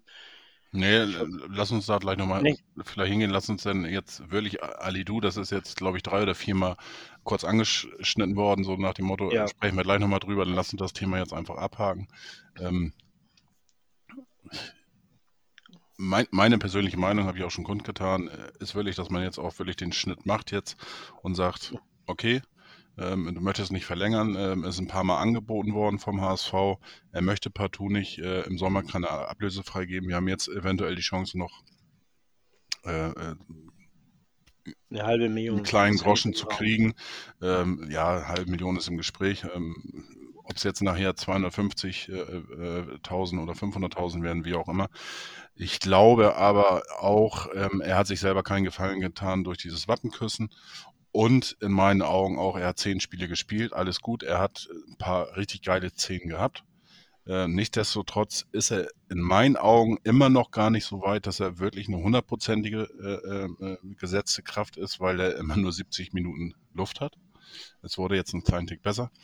Ähm, und man kann auch noch gar nicht sagen, kann er es weiter ähm, halten, dieses Niveau? Ist er wirklich der Unterschiedsspieler und deswegen möchte ich einfach mal die steile These. Ähm, ähm, vor anderthalb Wochen hatte ich das gebracht und habe gesagt, mit äh, dem Verkauf von äh, Nigel de, de, Jong haben wir die unsere Meisterschaft verkauft. Ähm, Chris hat jetzt gestern gesagt, äh, mit dem Abgang, äh, also er hat es nicht direkt gesagt, aber er hat gestern eigentlich äh, schon ziemlich deutlich gesagt, äh, wenn Ali Du geht, ähm, verspielen wir unseren Aufstieg. Ähm, ja, ähm, Henning, du ich schüttelst gleich mit dem Kopf. Ich bin bei Chris, das kann ich so ganz kurz schon mal sagen. So, das hat man eben rausgehört, Fiete. Henning, du schüttelst mit dem Kopf und auch ein bisschen große Augen gemacht eben. Ja, also zu Ali Du. Ähm, am Anfang oder insgesamt bin ich natürlich auch absolut geflasht von ihm, was er gezeigt hat auf dem Feld und mit welchem Spektakel er das auch aufs Feld gebracht hat ja, aber, und das muss man auch auf der anderen Seite sehen, ähm, da waren schon ordentliche Schwankungen in den Leistungen dabei. Ähm, von, also von Spielen, wo man, wo man wirklich mit der Zunge geschnalzt hat, bis hin zu Totalausfall war alles dabei. Das möchte ich auch einmal festhalten. Wenn es so romantisch abgelaufen wäre, dass man gesagt hätte, okay, pass auf, Junge, du hilfst uns noch dabei, irgendwie den Aufstieg hier zu ermöglichen und gehst dann seelenruhig zu Eintracht Frankfurt, dann hätte ich gesagt, super, klasse für alle Seiten. Ähm, und auf den Groschen, den man jetzt in, in der Winterpause womöglich bekommt, auf den hätte ich dann verzichtet. Aber so wie es sich herauskristallisiert und was man jetzt ja immer wieder liest, ist ja, dass der Wunsch von Ali Du selbst ist, dass er so schnell wie möglich an die Bundesliga-Pforte klopft und da sich auch beweisen kann. Und wenn dem so ist, dann sage ich ganz klar, okay, dann muss man gucken, was man jetzt noch rausholen kann. Und das mit Gewalt, das finde ich, ist zu hoch gehangen. Das ist dann doch eher, ähm, das ist dann eher part of the business als alles andere. Und da es ja jetzt nicht diese romantische Lösung geben kann, gehe ich damit d'accord, dass, die, dass man sagt, hier, dann verkauft man ihn, wenn man einen Ersatz in der Hinterhand hat. Mein Wunschersatz habe ich ja schon adressiert. Der spielt aktuell in Dresden. Ob der dann kommen wird, werden wir sehen. ja, Roland, deine Einschätzung zu Ali Du und das ganze Theater. Ja, ich sehe es eigentlich ähnlich. Glaube, also mein Gefühl sagt mir, dass der Schnitt jetzt die bessere Lösung ist. Ähm, da war jetzt schon so viel Theater drin und ähm, das, ob der dann so mit dem Kopf noch bei der Sache ist, wenn schon klar ist, er geht im Sommer sowieso. Er scheint ja auch so ein bisschen leicht ähm, ablenkbar zu sein, sage ich jetzt mal, um es mal ganz blöd auszudrücken. Ähm, und es, es, darf nicht so sein, dass Ali Du der Schlüssel ist, der den HSV ähm, beim HSV über Wohl und Weh und über Aufstieg oder Nichtaufstieg entscheidet die Schwankungen sind da. Ähm, er hat ein paar tolle Anlagen. Ich finde auch in den Spielen, wo er jetzt nicht geglänzt hat, hat er trotzdem eine ordentliche Leistung gebracht und zum Beispiel auch nach hinten gearbeitet. Ähm, das war sich da nicht, nicht so schade für. Also ich finde schon, dass es ein ähm, schön und ein toller Spieler war, äh, dem zuzuschauen, weil er einfach ein paar Sachen hat. Den ersten Kontakt am Ball, der ist sensationell. Mit dem kann er einmal schon einen Spieler aus dem Spiel nehmen, Gegenspieler. Ähm, trotzdem würde ich das Problem ist halt, dass wir keinen ähnlichen Spielertyp mehr im Kader haben. Ähm, deswegen ist ihm auch überhaupt nur diese Rolle wahrscheinlich zugewachsen. Ähm, weil, wie gesagt, Kittel muss, sollte, sollte auf die, auf die Acht, hat da endlich ähm, es geschafft, sich in der Mitte vom Spielfeld frei zu spielen und das Spiel zu prägen, was er bisher immer so ein bisschen, wenn es mal probiert wurde, nicht ähm, die Räume gefunden hat. Äh, und da ist eben das wichtige Baustein der zweite Außenspieler neben Jatta.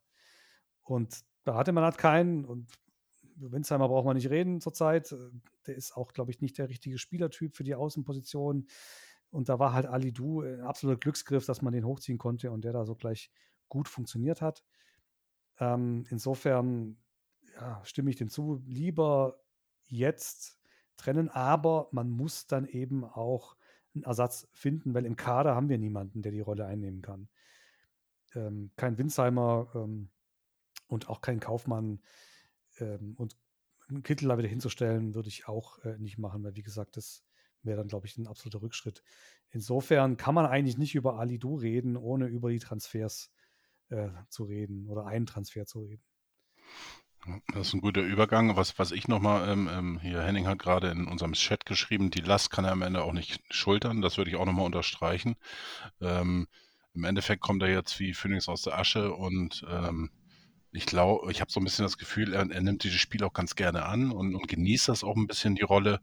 Ähm, die Frage ist tatsächlich, was passiert, ähm, äh, wenn er als großer Halsbringer gesehen wird. Äh, wir kennen das äh, ähm, mit Fiete Ab als Beispiel. Ähm, er mag ein ganz anderer Typ sein, kann ich nicht beurteilen, aber was man so hört, ähm, er ist vielleicht auch nicht der, der Spieler, den man so einfach ähm, ja, formen kann oder dem, den man was sagen kann, der äh, schon, äh, glaube ich, einen eigenen Dickkopf hat, um das so ein bisschen norddeutsch äh, wieder zu sagen. Und ähm,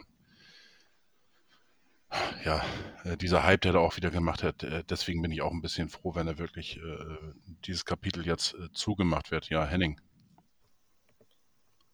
Man darf eben auch nicht vergessen, ne? wo kommt er her? Was stand vorher auf seinem Gehaltszettel und was für Zahlen werden ihm da jetzt vorgelegt? Ne?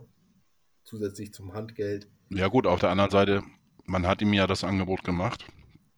Auch ein gutes Angebot, das darfst du auch nicht vergessen. Auch wenn du, wenn du jetzt von, was weiß ich, 75.000, die er jetzt bekommen, oder was weiß ich, auf 450, 350, 450, 500.000, wo man sich mit dem HSV hätte einigen können, das wäre auch nicht so verkehrt gewesen. Und man hat ihm, hat ihm ja auch angeboten, wenn der HSV nicht aufsteigt, dass er dann den Verein wechseln kann. Ja. Und ähm, von daher, es gab auch Optionen, aber natürlich, klar, ich weiß, worauf du hinaus willst und deswegen. Also, ich sehe es einfach so, ähm, das ist für ihn so eine äh, Once-in-a-Lifetime-Chance jetzt, die er eben hat, dass er die nutzen will. Da, da, das sehe ich überhaupt nicht ihm irgendwie übel nach oder so.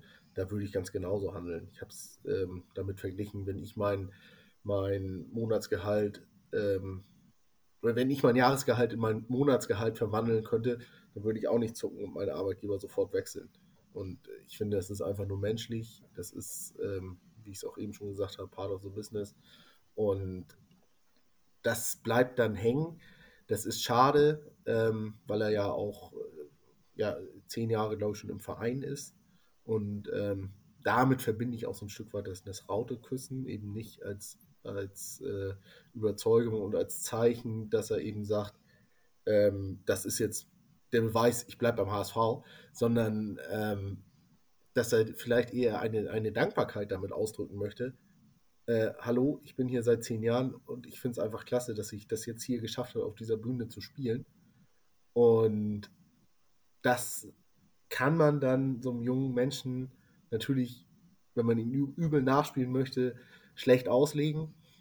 Wenn man aber länger darüber nachdenkt, dann sehe ich in meiner Variante da schon ein Stück weit die Wahrheit. Du hast gerade das Wammenküssen angesprochen und, und äh, deine Auslegung, ähm, da sage ich jetzt schon mal in Klammern, Walter wirkt, aber Roland hat sich daraufhin gemeldet, deswegen würde ich jetzt Roland gerne einmal dazu äh, ähm, zu Wort kommen lassen und Fiete, du hast auch schon die ganze Zeit den Finger erhoben, habe ich natürlich auch gesehen, danach dann Fiete. Ja, Roland. Genau, eins wollte ich noch sagen und zwar, ich würde dem Jungen jetzt überhaupt da keinen Vorwurf machen. Äh, jeder Mensch ist anders gestrickt und so weiter. Ähm, aber das Thema nervt natürlich schon ein bisschen. Das nervt jetzt schon und äh, ich hätte jetzt auch keine Lust, da jetzt das nächste halbe Jahr äh, zu diskutieren, äh, spielt er jetzt gut, spielt er schlecht und äh, wenn er weg will, soll er weg und das ist auch in Ordnung so und da habe ich keinerlei Groll. Ich möchte nur einmal sagen, weil das Thema ist jetzt schon relativ groß, ja. Ich habe mir nur mal gedacht in den letzten Wochen, was wäre eigentlich los, wenn jetzt noch Bernhard Peters irgendwie ähm, Nachwuchschef wäre? was würde dann aus diesem Thema noch gemacht, auch intern irgendwie die Messer gewetzt und so weiter. Ich glaube, dadurch, dass jetzt hier ein Rubesch steht, kann man das noch halbwegs abmoderieren und im Zaum halten. Und wenn Rubesch sagt, ähm, wir haben dem Angebot gemacht, der Junge wollte halt nicht, ist, ist, dann hat das eben eine, eine, eine befriedende Wirkung. Ähm, eine, äh, wenn die alten Grabenkämpfe ähm, um Peters da äh, an so einem Thema wieder aufgemacht würden, äh, worden wären, da, da, um Gottes Willen, also glaube, da könnte man es nicht so, so ruhig abmoderieren wie jetzt. Ja, Fide, dein Einwurf noch. Ähm, das mit, mit Rauterküssen und so, äh, ich habe mir gleich gedacht, dass ihm das irgendwann um die Ohren fliegt, aber äh, äh, ich persönlich habe da nichts gegen und, und äh, er ist, ja, also das, das Angebot ist so gut. Ich kann es ihm nicht verdenken, dass er es annimmt. Und für mich ist das Ganze auch äh, part of the business, wie Henning ja schon sagt. Und äh, deswegen habe ich auch kein Problem damit, ihn noch ein halbes Jahr zu halten. Äh, für mich ist das Thema nicht so hoch wie, wie, wie für viele andere, muss ich ganz ehrlich sagen.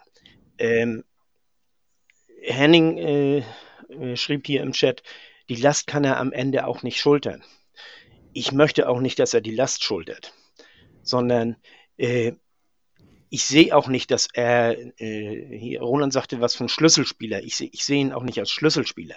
Ich sehe ihn als den, den Tropfen, der das fast zum Überlaufen bringt. So quasi. In Richtung Aufstieg. Das, das ist das. Und, und äh,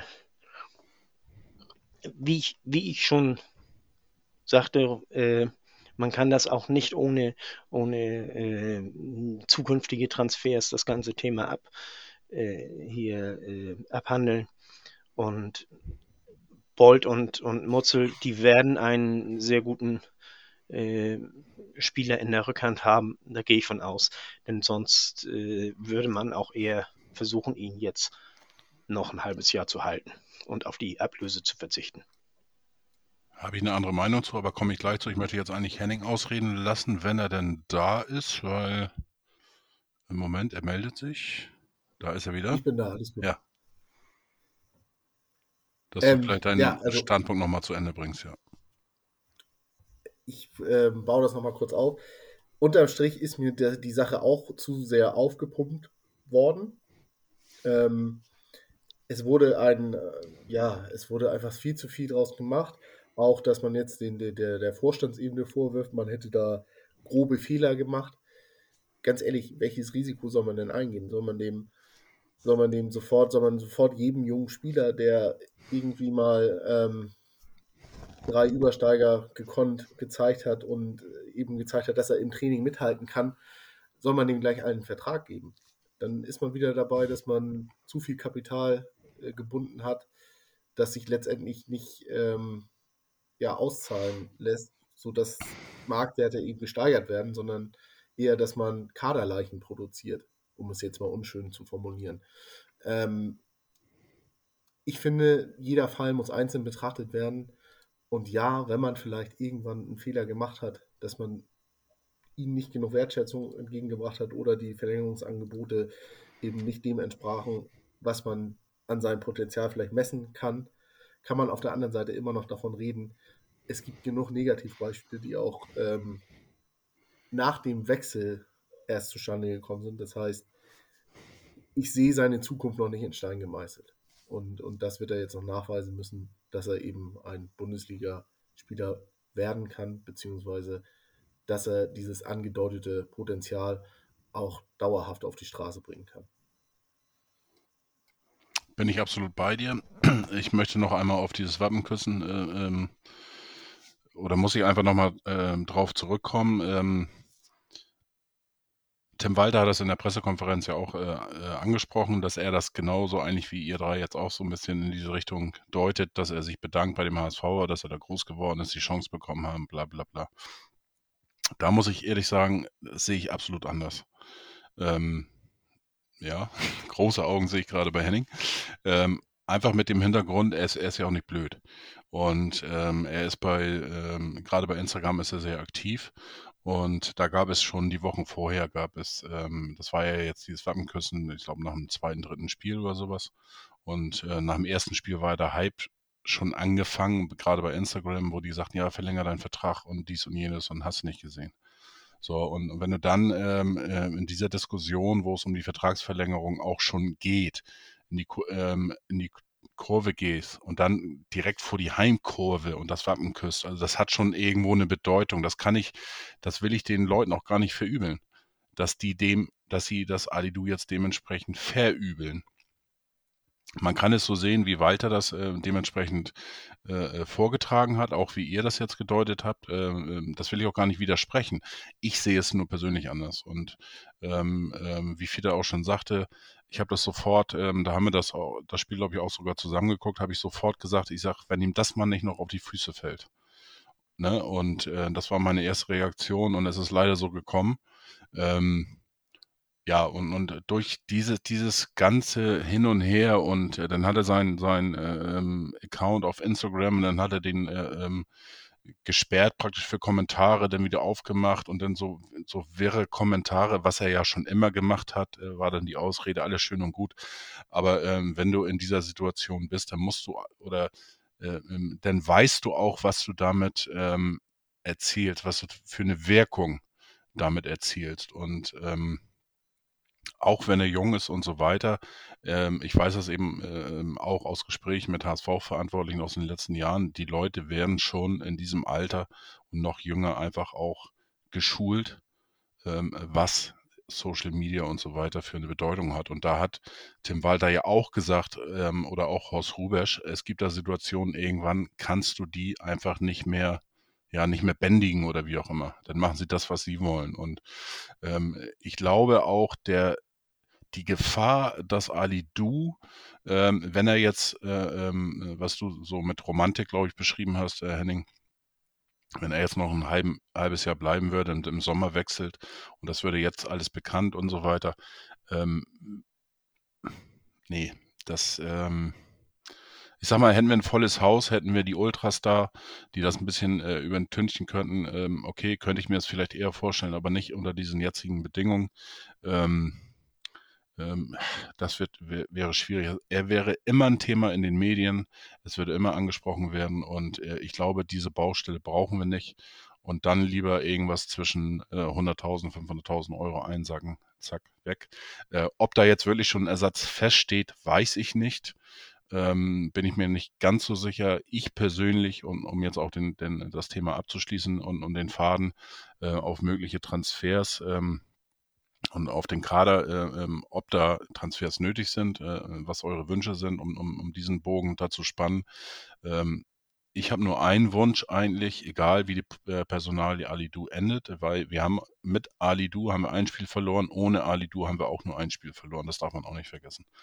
Und ähm, ja, also mein persönlicher Wunsch ist, dass wir für die linke Abwehrseite noch eine Person bekommen, einen Spieler. Ähm, aktuell, äh, wenn Muheim ausfällt, äh, sind Jamra da, der eigentlich auch mehr auf rechts zu Hause ist äh, und unsere Allzweckwaffe äh, Moritz Heyer. Und äh, den würde ich eher eigentlich im Mittelfeld gerne wiedersehen. Ähm, da hat er ähm, gerade am Anfang der Saison auch äh, sehr stark ähm, ähm, überzeugt, nachdem er, glaube ich, die ersten zwei, drei Spiele auch gar nicht so, so unbedingt im Stamm war. Aber danach hat er überzeugt, hat auch einige Tore gemacht, äh, war an Toren beteiligt. Und den möchte ich eigentlich nicht so gerne als Allzweckwaffe sehen. Wenn wir ihn haben, ist schön, aber ähm, lieber wieder ins Mittelfeld. Deswegen wünsche ich mir ähm, Backup für Muheim oder alternativ eben natürlich einer, der sogar Muheim verdrängen könnte. So, und hier wollen wir jetzt Timo nochmal zu Wort kommen lassen, der ein bisschen was zur Entwicklung, zum Kader, äh, Alidu und so weiter zu sagen hat. Vielen Dank nochmal, Timo. Was mich besonders freut, und da schlage ich dann die Brücke zum nächsten Thema, ähm, ohne jetzt wirklich zu viel sabbeln zu wollen, aber die Entwicklung unserer jungen Spieler finde ich grandios. Wenn ich mir überlege, dass wir grundsätzlich mal die Verletzungen rausgenommen, Wagnermann, David, Ambrosius, Alidu, Jatta, äh, ähm, Suhon, sechs Leute aus der eigenen Jugend quasi, die wir selber ausgebildet haben, äh, mit Stammelf-Ambitionen hätten, wären sie nicht verletzt. Dass wir dazu mit Vuskovic, Tommy Doyle, ähm, auch letzte Saison Onana, also jetzt aber auf die Saison gesehen, wirklich auch die einen oder anderen guten jungen Leute dazugekauft haben, die uns wirklich verstärken. Ähm, Miro Muheim, wo man gedacht hätte, oh Gott, wie soll das pass was soll da bloß passieren, wenn, äh, wenn Leibold ausfällt und der ihn dann ein, ein, einwandfrei ersetzt hat, also wirklich klasse. Ähm, finde ich sehr, sehr stark und das ist, finde ich, auch eine große Stärke des Trainers, einfach auf die Spieler zu setzen. Für mich das beste Beispiel Jonas David. Die ersten drei, vier Spiele habe ich gedacht, oh Gott, wie kann man nur den Leistner jetzt abgeben? Äh, das ist wirklich, äh, beim David fehlt wirklich noch ein bisschen was, um, äh, um Zweitliga-Stammspieler zu sein. Und ähm, ja, ich wurde kurze Zeit später Lügen gestraft. Er war dann absoluter Leistungsträger und, und äh, hat wirklich, sich wirklich prächtig entwickelt. Schade, dass ihn dann die Verletzung gestoppt hat. Aber da gibt es wirklich ähm, ich habe, glaube ich, noch äh, Wagnermann vergessen in der Aufzählung. Also da gibt es wirklich eine grandiose Entwicklung. Und ja, der erste negative Aspekt dieser Entwicklung ist jetzt äh, wahrscheinlicher Abgang von Alidu. Heute wird kolportiert 500.000 Euro Ablöse noch im Winter. Das ist, glaube ich, auch dann der richtige Weg, wenn man nicht verlängern kann. Und leider können wir halt noch nicht mit äh, Eintracht Frankfurt, erste Bundesliga und Millionen Gehältern mithalten. Das ist auch richtig so, dass wir das dann nicht tun. Ähm, ich finde es schon verrückt, einem, einem Spieler, der ähm, die letzten Jahre nicht mal in den U-Nationalmannschaften gespielt hat ähm, und jetzt neun gute Spiele in der zweiten Liga absolviert hat, da 1,4 Millionen Jahresgehalt zu zahlen, ist ja verrückt. Ähm, da finde ich auch, da kannst du auch, finde ich, nicht mitgehen, weil um das als HSV zu machen, A, kann man nicht das Mannschaftsgefüge sprengen, das Gehaltsgefüge der Mannschaft sprengen und B, um sowas zu machen, da haben wir, glaube ich, auch aus, aus der Vergangenheit, müssen wir gelernt haben, kannst du nicht nach neun guten Spielen einen, einen Vertrag abschließen, wo der Typ das Doppelte oder Dreifache des, der, der absoluten Leistungsträger und, und, und, und Stammkräfte verdient. Das kann es eigentlich nicht bringen. Allerdings glaube ich, und, ähm, und das war auch vor der Saison meine Meinung, dass wir auf den Flügeln Verstärkung brauchen. Die haben wir dann mit Alidu in den eigenen Reihen gefunden. Wenn er jetzt geht, glaube ich, brauchen wir einen Ersatz und äh, könnte man durchaus überlegen, ob man äh, Ogechika Heil vielleicht aus der Laie vorzeitig zurückholt wird uns vermutlich auch was kosten. Ist die Frage, ob uns das wert ist oder ob es vielleicht im Nachwuchs, da bin ich leider kein Experte, aber ob es vielleicht im Nachwuchs auch den einen oder anderen gibt, der vielleicht in die Fußstapfen von Alidu treten könnte. Mal angenommen, so hohen als Stamm und ein, dahinter jemanden aufbauen, der das dann übernehmen könnte. Ähm, und vielleicht gibt er auf dem Transfermarkt auch noch den einen oder anderen. Ich glaube, ähm, insgesamt ist der HSV auf einem guten Weg und ich hoffe, dieser Weg wird weitergegangen, äh, egal wie die Saison ausgeht, ob auf dem ersten, zweiten, dritten, vierten, fünften Platz ist diese Saison nicht ganz so wichtig, wie man das eigentlich denken könnte. Natürlich möchte ich unbedingt aufsteigen und am liebsten als Erster ähm, und möchte diese, diese Salatschüssel, diese Felge, wie man sie nennt, ähm, in unserem Museum stehen haben, weil die haben wir noch nicht. Und ähm, Klar möchte ich den größtmöglichen Erfolg, aber an erster Stelle sollte die Entwicklung stehen. Da sind wir auf einem sehr, sehr guten Weg, den wir unbedingt weitergehen sollten. Und dann wird uns dieser Weg auch in die Bundesliga führen. Wenn nicht in diesem Jahr, dann im nächsten oder im übernächsten Jahr, da bin ich mir sicher. Jetzt habe ich wirklich lange gesabbelt. Äh, mal gucken, wie viel ihr davon rausschneidet. Ich wünsche euch allen einen guten Rutsch, ähm, ein besseres Jahr 2022. Ähm, allen Hörern und Hörerinnen und euch, die ihr diesen tollen Podcast macht, ähm, wirklich ein Jahr, wie ihr euch es wünscht. Und ähm, dem HSV möglichst viele Punkte, eine grandiose Entwicklung, die am Ende im Aufstieg mündet. Alles Gute, bis dann. Ciao. Wie ist eure Meinung ähm, zu, zum Kader? Zum, Was? Zum, zum äh, Rauteküssen nochmal, das ist das Spiel gegen äh, Regensburg gewesen, wo er ein Tor und eine Vorlage gemacht hat. Und äh, da hat er wirklich sehr gut gespielt, das Spiel. Und deswegen ist er auch sehr gefeiert worden. Ja, auch zu Recht, wie gesagt. Aber ja. es war nicht das erste Spiel für ihn und nee, es war schon ein Thema mit Vertragsverlängerung. Aber wie gesagt, lasst uns äh Ali Du ähm, ja beenden das Thema und ja, wie ist euer Wunsch, eure, ähm, ja, der, der, Wunsch sozusagen an Jonas ähm, in der App haben wir es genannt, äh, Being äh, Thomas, äh, Being Jonas Bold. Was würdet ihr machen, wenn ihr könntet? Unter der Voraussetzung also, natürlich auch, was der HSV an Mitteln zur Verfügung hat, die nicht wirklich groß sein dürften. Also mein, äh, wo ich äh, sowieso schon hier auf meinen Kanal offen habe, äh, es ist ja der Motika von äh, Bayern München 2 im Gespräch, also in, in der Gerüchteküche. Und äh, das ist ein Außenspieler, äh, gilt als beidfüßig, äh, spielt hauptsächlich links außen. Und da könnte ich mir vorstellen, dass äh, er in der Lage ist, Alitu zu ersetzen. Er hat in der Regionalliga, okay, das ist Regionalliga, ist zwei Ligen unter uns, hat er äh, in 24 Spielen 15 äh, Tore und 8 Vorlagen gemacht. Das ist äh, schon nicht ganz schlecht. Und wenn wir den kriegen könnten, das wäre für mich ein guter Ersatz für Alidu.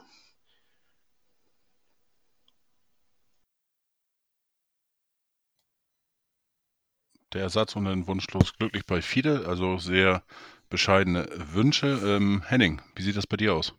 Kader. Also ich sehe es auch so, dass wir diese zwei Baustellen haben, die du angesprochen hast. Aber Prio 1 ist auf dem Flügel. Ähm, da kann Winsheimer definitiv keine Stammkraft werden, auch kein Kaufmann. Die haben ihre, die haben ihre Stärken woanders. Ähm, auch kein Winsheimer bin ich mir inzwischen sogar so sicher, dass er kein Stammspieler bei uns sein kann. Der kann nur als Backup fungieren oder als eben Einwechselspieler. Ähm, das ist mir einfach klar geworden jetzt im Laufe der Hinrunde, auch wenn die Statistiken letzte Saison natürlich überragend waren äh, im Hinblick auf seine Einsatzzeiten. Aber auch da ja, hat dann vielleicht ein Stück weit das Glück auch eine Rolle gespielt. Ähm, auf den Flügeln muss was passieren. Das sehe ich als dickes, fettes, rotes Ausrufezeichen, als nichts anderes. Ähm, ich weiß nicht, ob der Unterbau da noch was hergibt. Ja, viele fabulieren, dass es da noch Spieler gibt, aber das kann nicht die, das kann nicht die Basis sein. Wenn man wirklich um den Aufstieg mitspielen möchte und, und das auch ähm, nach Möglichkeit bis zum Ende und dann vielleicht auch sogar umsetzen kann, dann muss auf dem Flügel was passieren. Wunschspieler, ich sag's nochmal, wäre bei mir äh, hier Ransford Jeboa Königsdorfer von Dynamo Dresden. Ein Spieler mit starken Anlagen und ich kann mir eben vorstellen, dass Walter mit seinem Spielsystem noch mehr aus ihm rausholen könnte, als das, was Dynamo Dresden eben als Spielanlage ähm, darstellt. Ähm, da wird man sicherlich eine Million für in die Hand nehmen müssen, um den da loszueisen. Gerade auch jetzt in der Winterpause. Aber da würde ich dann eben auf Jonas Beuth setzen. Und da das ja nur mein Kopf ist, gehe ich einfach mal davon aus, dass der HSV in Form von Klaus Costa und seinem Scouting-Team nicht äh, mit verschlossenen Augen vor dem Monitor sitzen wird und einfach nur das Geld kassiert, sondern dass sie auch arbeiten und dementsprechend da sicherlich auch irgendwas vorhanden sein wird an Plänen, um eben diese Lücken zu schließen. Aber ich halte es nochmal fest, auf dem Flügel muss etwas passieren. Roland, dein Einsatz. Ja, genau. Grundsätzlich sind wir im Sturm ja schon äh, üppig besetzt, was die Zahl der Spieler angeht. Aber leider sind da eben keine richtigen Außenstürmer dabei. Also, wir haben noch Meister noch gar nicht genannt, der ähm, ja leider auch nicht so viel Einsatzzeit bekommt. Ähm, zwischen Winzheim und Winzheimer und, ähm, und Kaufmann und so, aber halt auch leider kein richtiger Außenspieler ist, den wir an der Stelle bräuchten. Ähm, ich sehe auch da die größte Priorität. Es darf sich ja auch ein Jatta dann wirklich mal nicht verletzen. Es gab ja noch Gerüchte, die relativ konkret waren, oder ist, können Gerüchte überhaupt konkret sein? Also ähm, angeblich schon mit Angebot für diesen Koreaner Joe. Ähm, da habe ich mir auch mal ein Video angeguckt. ähm, ich glaube, der könnte vom äh, Profil her äh, schon passen. Er spielt ja wohl eher rechts außen, dann könnte Jatta auf links gehen. Aber ist natürlich aus einer koreanischen Liga ähm, dann schon, glaube ich, mit längeren Anpassungs- ähm, Phasen zu rechnen. Der wird, glaube ich, kaum auf Anhieb ähm, da wirklich Stammspieler ähm, sein. Und das bräuchten wir ja eigentlich, wenn man es bei Dichte betrachtet. Deswegen bin ich auch bei den Kollegen vom FC Bayern ein bisschen skeptisch. Also auch von der Regionalliga, dann in der zweiten Liga als Stammkraft ähm, ist ein großer Sprung. Ich habe jetzt da bei den Namen ähm, noch nichts äh, wirklich ganz Überzeugendes äh, gesehen, was da im Gespräch ist. Ähm, ist aber auch eine, keine leichte Aufgabe. Transfermarkt.de spricht noch von einem gewickten, gewissen Viktor Jensen von Ajax. Ähm, keine Ahnung, vielleicht wissen die ja mehr. Ähm, ja, schnell, trickreich, ähm, dribbelstark, auf engem Raum. Das wäre eigentlich das ideale Profil. Dann zweiten Jatta braucht man auch nicht. Also jemand, der im Prinzip vor allem übers Tempo kommt und über körperliche Dynamik ähm, da braucht man vielleicht äh, nicht den gleichen Spielertyp auf beiden Flügeln, wäre meine Meinung. Jetzt zum Thema Linksverteidiger oder Außenverteidiger ist tatsächlich ein bisschen verzwickt, ähm, weil irgendwann ähm, kommt er ja wieder. Ähm, wie heißt er? Leibold. Leibold, irgendwann kommt Leibold ja wieder. Ähm, und da weiß ich nicht, ob man da jetzt jemand zwischen Leibold und Muheim oder noch hinter Muheim installieren sollte.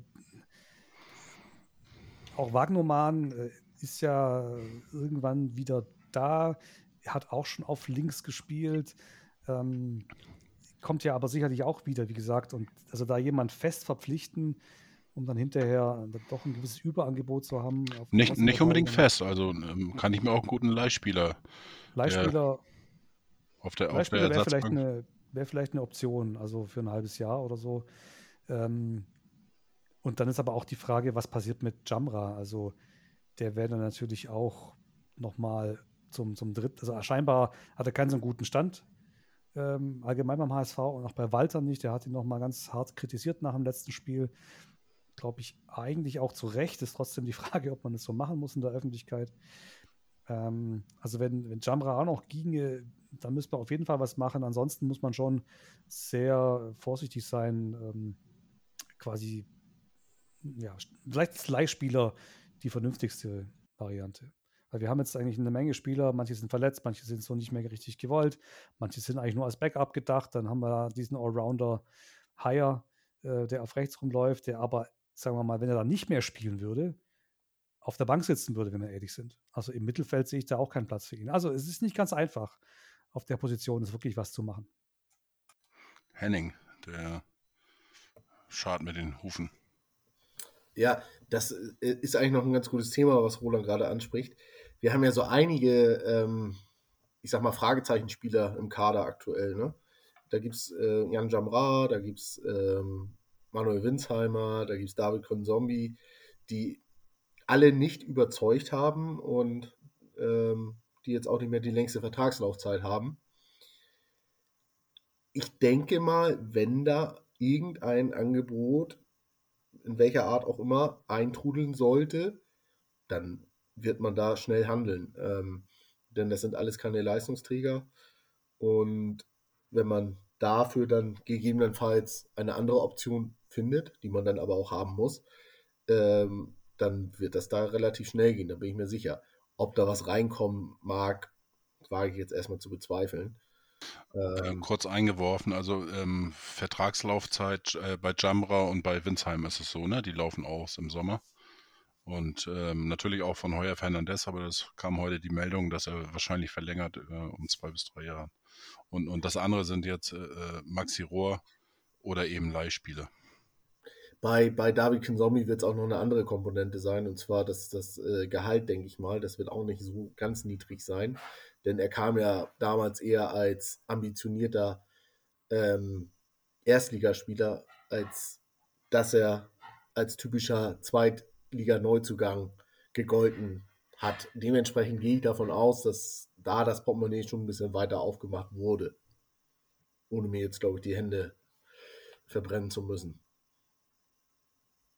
Also da finde ich, könnte es noch Fragezeichen geben, weil man eben, ja, denke ich schon ähm, bei gewissen Angeboten da handeln würde. Okay, generell ähm, kann ich zusammenfassen, wenn der Kader bleibt, wie er ist, ähm, seht ihr Handlungsbedarf auf den Außenpositionen im offensiven Bereich. Großes Ding in der Runde. Genau. Fiete ist auch wieder aufgewacht, hat seine Eis wie vor, der, wie vor der Saison ja auch schon. Da haben wir ja auch schon äh, gesagt, wir würden gerne einen Außen verpflichten. Wobei wir da auch spekuliert haben, ein bisschen, ob er vielleicht zum 4-4-2 mit Raute zurückkehrt. Und da würde ich jetzt aber sagen, nach der Hinrunde halte ich es für sehr unwahrscheinlich. Ähm, die Option, dass er, dass er das System wechselt. Ich glaube, wenn du Lotto spielst, ähm, ist die Wahrscheinlichkeit höher, dass du da gewinnst, als dass Tim Walter das System unbedingt in 4-4-2 ändern würde. Ja, haben wir fast alles, äh, oder eigentlich haben wir alles äh, äh abgeschlossen. Ähm, was ich jetzt von euch ähm, gerne. Darf, darf, ich noch schnell mal, äh, äh, was mir noch so einfällt, ist, ähm, hier Roland sagte mit der von einem Jensen, das ist der von Ajax, glaube ich. Und das ist ja eigentlich eher ein offensiver Mittelfeldspieler. Das ist eher, äh, ich, ich denke auch eher, das ist einer, der, der, äh, den man leihen würde. Der ist gerade erst zu Ajax gewechselt und äh, der quasi Doyle ersetzen würde, denke ich mal. Mit der Vorgabe, ähm, äh, Kittel auch mal entlasten zu können, falls der, ne, man weiß nicht. Äh, denn äh, Königsdörfer wurde genannt. Königsdörfer ist ein äh, rechter, äh, ein Rechtsaußen und auch ein Rechtsfuß, genauso wie Cho, der Koreaner. Der Koreaner, der ist auch schon 22, 23 Jahre alt irgendwie. Und äh, der von Bayern, der Mutika, also der ist ja wirklich, äh, der ist ja noch 18, ne? Das ist, ist was anderes und, und macht schon diese Tore. Und ich denke, bei Walter ist, äh, wäre der in guten Händen. Von daher, äh, von Spielerseite könnte ich mir vorstellen, dass er diesen Schritt gerne machen würde. Und äh, bei Bayern muss man dann mal sehen, was die sagen. Also das, das wäre deswegen, ich möchte nur noch mal begründen, warum er mein Wunschspieler ist und nicht die anderen, die im Gespräch sind. So. Ähm, auch, auch wenn das bei mir in, in, der Kasse ein bisschen Ebbe ist im Moment, ähm, setze ich 50 Euro, dass wir dem Koreaner nicht ähm, verpflichten werden. Aus ganz vielen Gründen.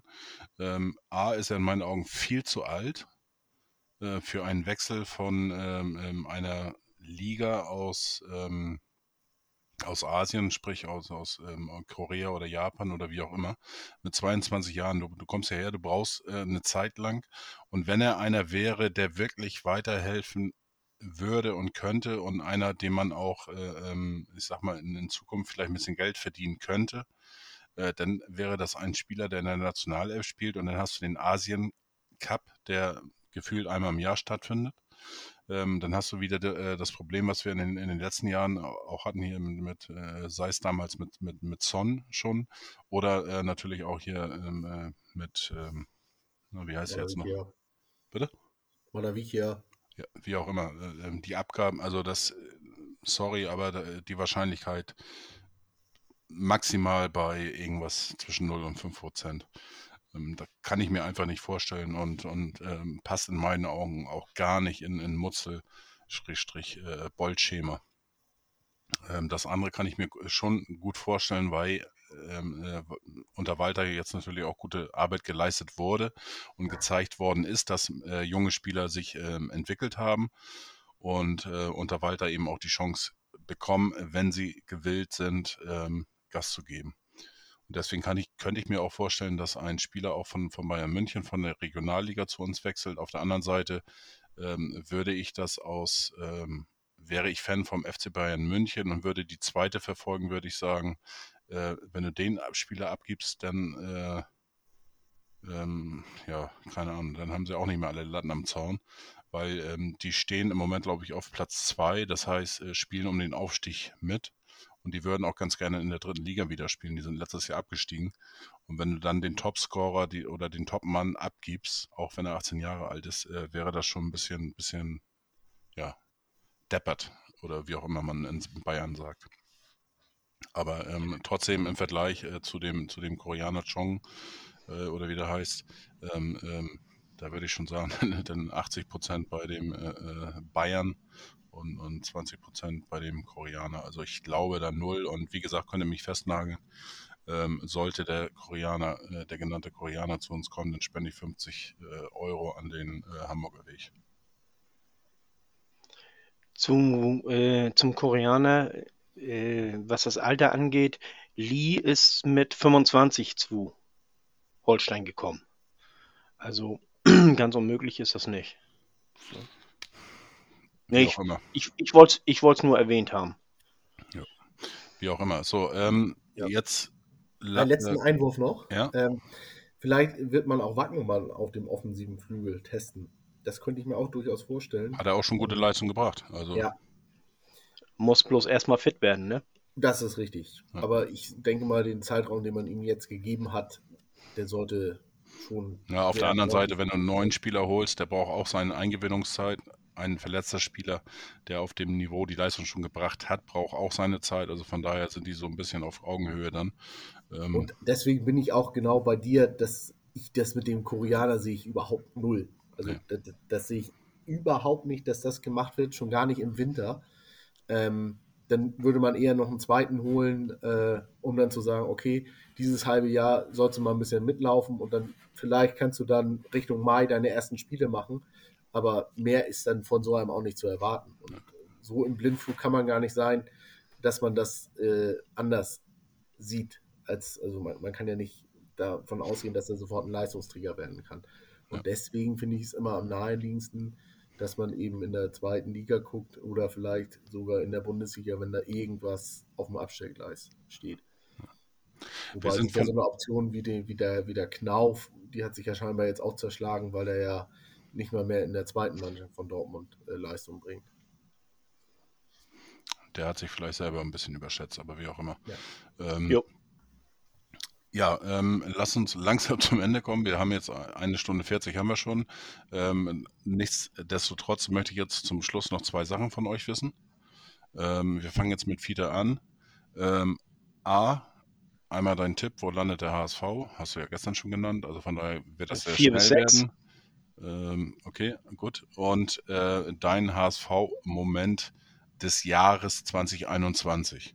Ähm, kannst natürlich den von gestern nehmen, kannst auch dir ganz spontan einen anderen äh, aussuchen. Und danach, dann gehen wir einfach Alpha, Alphabet äh, rückwärts danach dann Roland und dann Henning. Viele. Ähm, äh, von, von den gestern Momenten möchte ich keinen nehmen. Äh, was fällt mir jetzt? Des Jahres, sagtest du, ne? Ah, fällt mir was von der Hinrunde ein. Da habe ich mir jetzt gar keine Gedanken gemacht. Äh, ich habe mir wirklich Habe ich euch ja auch im Vorweg nicht gesagt. Also von daher sollte das ja Nee. auch spontan sein. Ja. Äh, denn ich nehme aus der Hinrunde und ich nehme das äh, Foul an, an Bagariata im St. Pauli-Spiel. Das nicht, wo es keinen Elfmeter für gab. Aus der Hinrunde jetzt, äh, aus dem, äh, bei der 3 Ja, ja. 2 Niederlage, das war Genau. vor, vor dem 2 zu 1 für St. Pauli. Ja. Jo. Dann, Kommt Roland. genau. Wir waren ja jetzt in der ganzen Runde sehr, sehr positiv ähm, gestimmt. Haben eigentlich wenig kritisiert und viel gelobt. Und ähm, ich habe ja mal gesagt, dass ähm, das Wichtigste, was ich mir von der neuen Saison hoffe, dass der HSV wieder Spaß macht. Das macht er auch. Also man sitzt nicht mehr wie die La- Laborratte vorm Fernseher und, und wartet, wann der Stromschlag kommt. Gibt in der Psychologie das Phänomen der gelernten Hilflosigkeit. Ähm, auch mit Tierversuchen, aber da gehe ich jetzt nicht näher drauf ein. Aber äh, insofern, es macht wieder Spaß, äh, der jungen Truppe zuzugucken und Spieler entwickeln, Spieler entwickeln zu sehen. Der Fußball, der Fußball spannend anzugucken. Ähm, aber es gibt dann diesen einen Moment, da bin ich ganz, ganz ähnlich wie, wie Fiete. Ähm, Hannover, wir haben, glaube ich, eine Ecke oder was, Freistoß. Ball kommt rein, Jatta ist am Ball, wird gefoult, Konter, äh, Johansen wehrt den Ball ab. Er fällt dem äh, Hannover-Spieler vor die Füße, weil, weil Jamra auch zu spät reagiert und der Ball ist drin. Und in den Momenten merkt man dann doch, okay, der HSV ist doch noch ein bisschen der alte HSV. Ähm, und die Laborratte kriegt wieder den Stromschlag ab. Ähm, ich hoffe, solche Momente haben wir nicht mehr allzu viele in der restlichen Saison, aber die Kombination ähm, aus, aus unglücklichen Situationen nacheinander war schon schwer zu schlucken.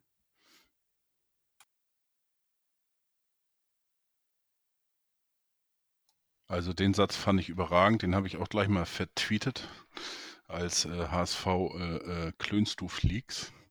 Diesen Vergleich, äh, man sitzt nicht mehr vor dem Fernseher wie die Laborratte, die auf einen Stromschlag wartet. Also überragend. Äh, muss ich ehrlich sagen. Muss ich gleich vertweeten, denn äh, das bleibt dann für die Ewigkeit. Also ähm, ja, sehr, sehr spannend, dieser Vergleich. Also, herrlich. Ja, Henning. Ro- Roland, nee, Roland noch mit dem Tabellenplatz. Ah ja, Tabellenplatz. Genau, dein Tipp. Ähm, ich ich bleibe äh, auf Platz 3. Henning, Jo, das Beste mein- zum Schluss. Doch. mein HSV-Moment des Jahres äh, ist tatsächlich nicht in dieser Saison, sondern war das Spiel ähm, HSV gegen Nürnberg aus der Rückrunde der letzten Saison. Denn äh, ich äh, war nicht im Stadion, aber ich saß mit einem Dauergrinsen auf dem Sofa, als ich diesen stark gealterten Horst Rubesch an der Seitenlinie gesehen habe und dieser doch imposante Vorbau, den er inzwischen vor sich her trägt, da ab und zu mal wackelte, wenn er dann da an der Seitenlinie stand und ach, das waren einfach, das waren Bilder äh, für die Ewigkeit. Und ähm, ja, was soll ich sagen? Ich bin ein einfacher Mensch, da kann ich mich ähm, wirklich dran ähm, larven, wenn ich solche Sachen nochmal sehe, die dann auch irgendwie einen historischen Moment vom HSV ja wieder aufnehmen und wo sich der Kreis dann letztendlich schließt und so ein Horst Rubesch da nochmal in der Seitenlinie steht, auch wenn das natürlich alles nicht förderlich ist und äh, auch ich mir, wenn das so ähm, jemals kommen sollte, also auf die, auf die Vergangenheit bezogen, ähm, dann hätte ich mir das natürlich in einer anderen Konstellation äh, gewünscht. Aber so, ja, es war einfach trotzdem ein sehr schönes Bild, fand ich, wie er da Das, an der Seitenlinie stand. Und Das- es war ja auch von vornherein kommuniziert, dass es eben kein längeres äh, Agreement sein würde. aber das war die Szene mit diesem hohen, langen Pass auf Rubesch sozusagen, den er so, so äh, göttlich angenommen hat und dann irgendwie ein, zwei hoch und, ne? Ich glaube, ja, Hände, genau. noch in den Taschen ja, oder sowas. Gab, ich ich, ich habe da, hab da auch das vertweetet, das, das muss ich raussuchen. Aber absolut, ich habe die Szene sowas von vor mir, äh, wo du das jetzt sagst und, und ja, absolut, das war wirklich äh, genial einfach. Ich meine sogar Hände in den Taschen. Ja, das kann gut sein. Er hat aber auch, also es gab ja etliche äh, Nahaufnahmen von ihm während des Spiels, ne? Und aber das, ich weiß nicht, ich saß da einfach mit dem Dauergrinsen. Er war ja auch so am Ölen ne, da an der Seitenlinie. Also das Wasser lief ihm ja nur so runter, auch danach auf, äh, bei den vielen Interviews. Also das war einfach so eine, bei Horst Ruber spürst du einfach so eine Menschlichkeit, die dieses Business ähm, eigentlich komplett entzogen, die diesem Business eigentlich komplett entzogen wurde. Und er bringt das dann halt nochmal ein Stück weit zurück, diese Fußballromantik, von der ich oftmals spreche. Und deswegen ist das für mich der Moment des Jahres gewesen. Weil es einfach irgendwie Nostalgik und, und HSV-Geschichte und eben die Fußballromantik ein Stück weit geeint hat. Ja, sehr geil. Ähm, dein Mir Tipp fehlt jetzt. Achso. Achso, mein Tabellentipp. Ja, ich muss ja, ich muss ja der Optimist bleiben in der Runde. Also sage ich, wir gehen als zweites durchs Ziel. Und yes. ob St. Pauli als erstes durchs Ziel geht, wage ich trotzdem zu bezweifeln. Naja, gut, dann, dann, dann sind wir beide ja auf Augenhöhe. Ähm, wie gesagt, für mich gilt weiterhin, mir ist es egal, wer mit uns aufsteigt und wer mit Werder Bremen in der zweiten Liga bleibt. Also. Äh, aber Roland, du wolltest auch noch gerade was sagen. Nee. Ja, äh, der, der, nur eins noch. Ähm, ich bin nicht enttäuscht, wenn wir nicht aufsteigen. Also ich glaube, ähm, es, geht um, es geht um den Weg und nicht nur um das Ziel. Aber, aber die Bundesliga äh, war noch nie so reif für den HSV wie jetzt, meines Erachtens. Also ähm, wir müssen aufsteigen, um die Bundesliga zu retten, nicht um den HSV zu retten. Also ich habe noch nie erlebt, dass diese erste Liga so eine, so eine Lethargie, so ein Desinteresse, so eine Langeweile auslöst wie im Moment. Es liegt nicht nur daran, dass halt Bayern schon 15 Punkte Vorsprung vor dem dritten hat und da kann man ja schon gar nicht mehr von Verfolgern sprechen. Aber äh, ich glaube, wir haben ja so viel Häme einstecken müssen. Man hat sich gewünscht, dass der HSV endlich weg ist aus dieser Liga, äh, dieser Drecksverein. Und ähm, der hat es ja verdient und so weiter abzusteigen. Aber jetzt sitzen sie da und gucken Wolfsburg gegen Fürth. Und in, in der Samstagskonferenz läuft Hoffenheim, Augsburg und Bielefeld, Bochum.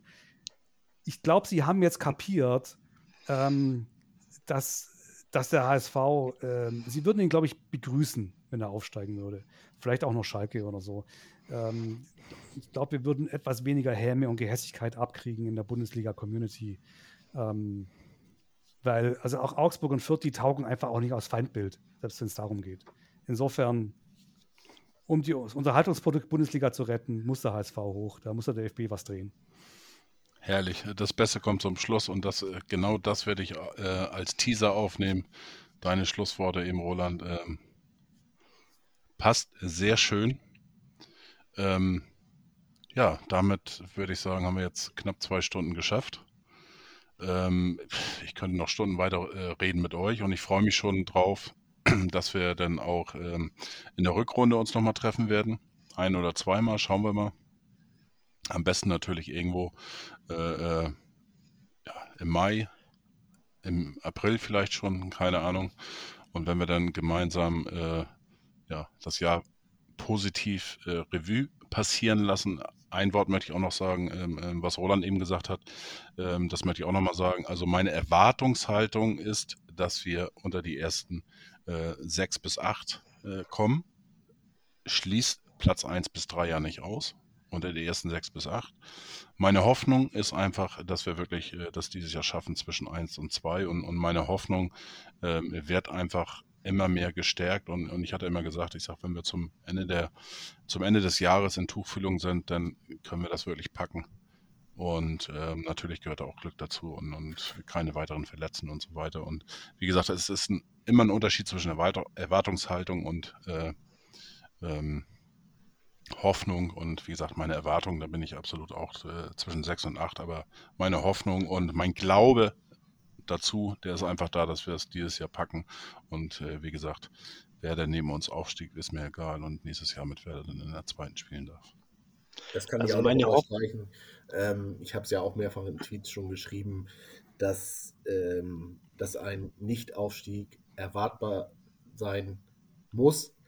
Und ähm, das unterm Strich steht das ganz große Ziel und, und, das Ziel heißt in meinen Augen Entwicklung. So, und wo die Entwicklung letztendlich endet in dieser Saison, ja, das liegt dann an Walter und dem Team. Absolut. Also wie gesagt, meine Erwartung ist äh, vier bis sechs, da sehe ich uns äh, und äh, das finde ich auch nicht schlimm, wenn wir da landen. Äh, allerdings, ich hoffe natürlich auch, dass wir unter die ersten drei kommen, am besten unter die ersten zwei. Äh, das ist ganz klar. Ne? Wie gesagt, ich sag, ich sag mal so, ich möchte das noch ein bisschen ergänzen. Ähm, unter die ersten sechs bis acht, aber kein vierter Platz bitte. Weil das wäre dann schon, äh, naja, wie auch immer. Ja, ähm, dann sind wir beim Ende angelangt. Ähm, vielen Dank in die Runde ähm, an Henning und an Roland natürlich auch. Das war jetzt, wie gesagt, das dritte Mal schon in diesem Jahr. Ähm, hat mir sehr viel Spaß gebracht, äh, diese großen Runden. Ähm, ja, wie gesagt, spätestens dann April, Mai hoffe ich, dass wir uns dann nochmal hören und dann äh, ja, Gläschen Sekt trinken oder was auch immer und dann äh, den Aufstieg feiern und selbst wenn nicht, äh, werden wir auch unseren Spaß haben und äh, hoffen wir, dass... wir uns eben aufs Pokalfinale. ja, natürlich. Das wird. Ein äh, bisschen, bisschen Understatement muss ja sein, ne? Ja, natürlich. Äh, vor allen Dingen, wenn wir den, äh, dem Doktor, schöne Grüße, ähm, ähm, Köln-Fan, wenn der dann im, im, Januar nachher weinen wird, wenn wir äh, gegen Stern Baumgart in Köln in die nächste Runde einziehen werden. Ja, wie gesagt, nochmal vielen, vielen Dank, dass ihr dabei wart und ich freue mich schon auf die nächste Runde im nächsten Jahr. Ähm, jetzt war es das wirklich für dieses Jahr, für 2021. Äh, ein spannendes Jahr aus HSV-Sicht, eigentlich wie immer. Und ähm, dieses Jahr wirklich, muss man sagen, zweites Halbjahr mit schönem Fußball, den wir gesehen haben, äh, mit einer Truppe, die Spaß macht auf mehr. Und äh, schauen wir mal, was ähm, ja, diese Saison noch bringt, was das kommende Jahr bringt. Ähm, ja, wie gesagt, vielen Dank in die Runde an euch dreien, an Roland, Henning und natürlich auch an Fiete. Und äh, bleibt mir gesund, kommt gut ins neue Jahr. Und äh, ja, dann freuen wir uns auf eine schöne Rückrunde. 16 Spiele plus drei oder viermal Pokal, bis wir dann in Berlin den Pokal wieder in die Höhe strecken dürfen, so wie Henning das vorher sagt. Ja, vielen Dank. Bis zum nächsten Mal. Nur der HSV. Nur der HSV. Nur der HSV. Nur der HSV.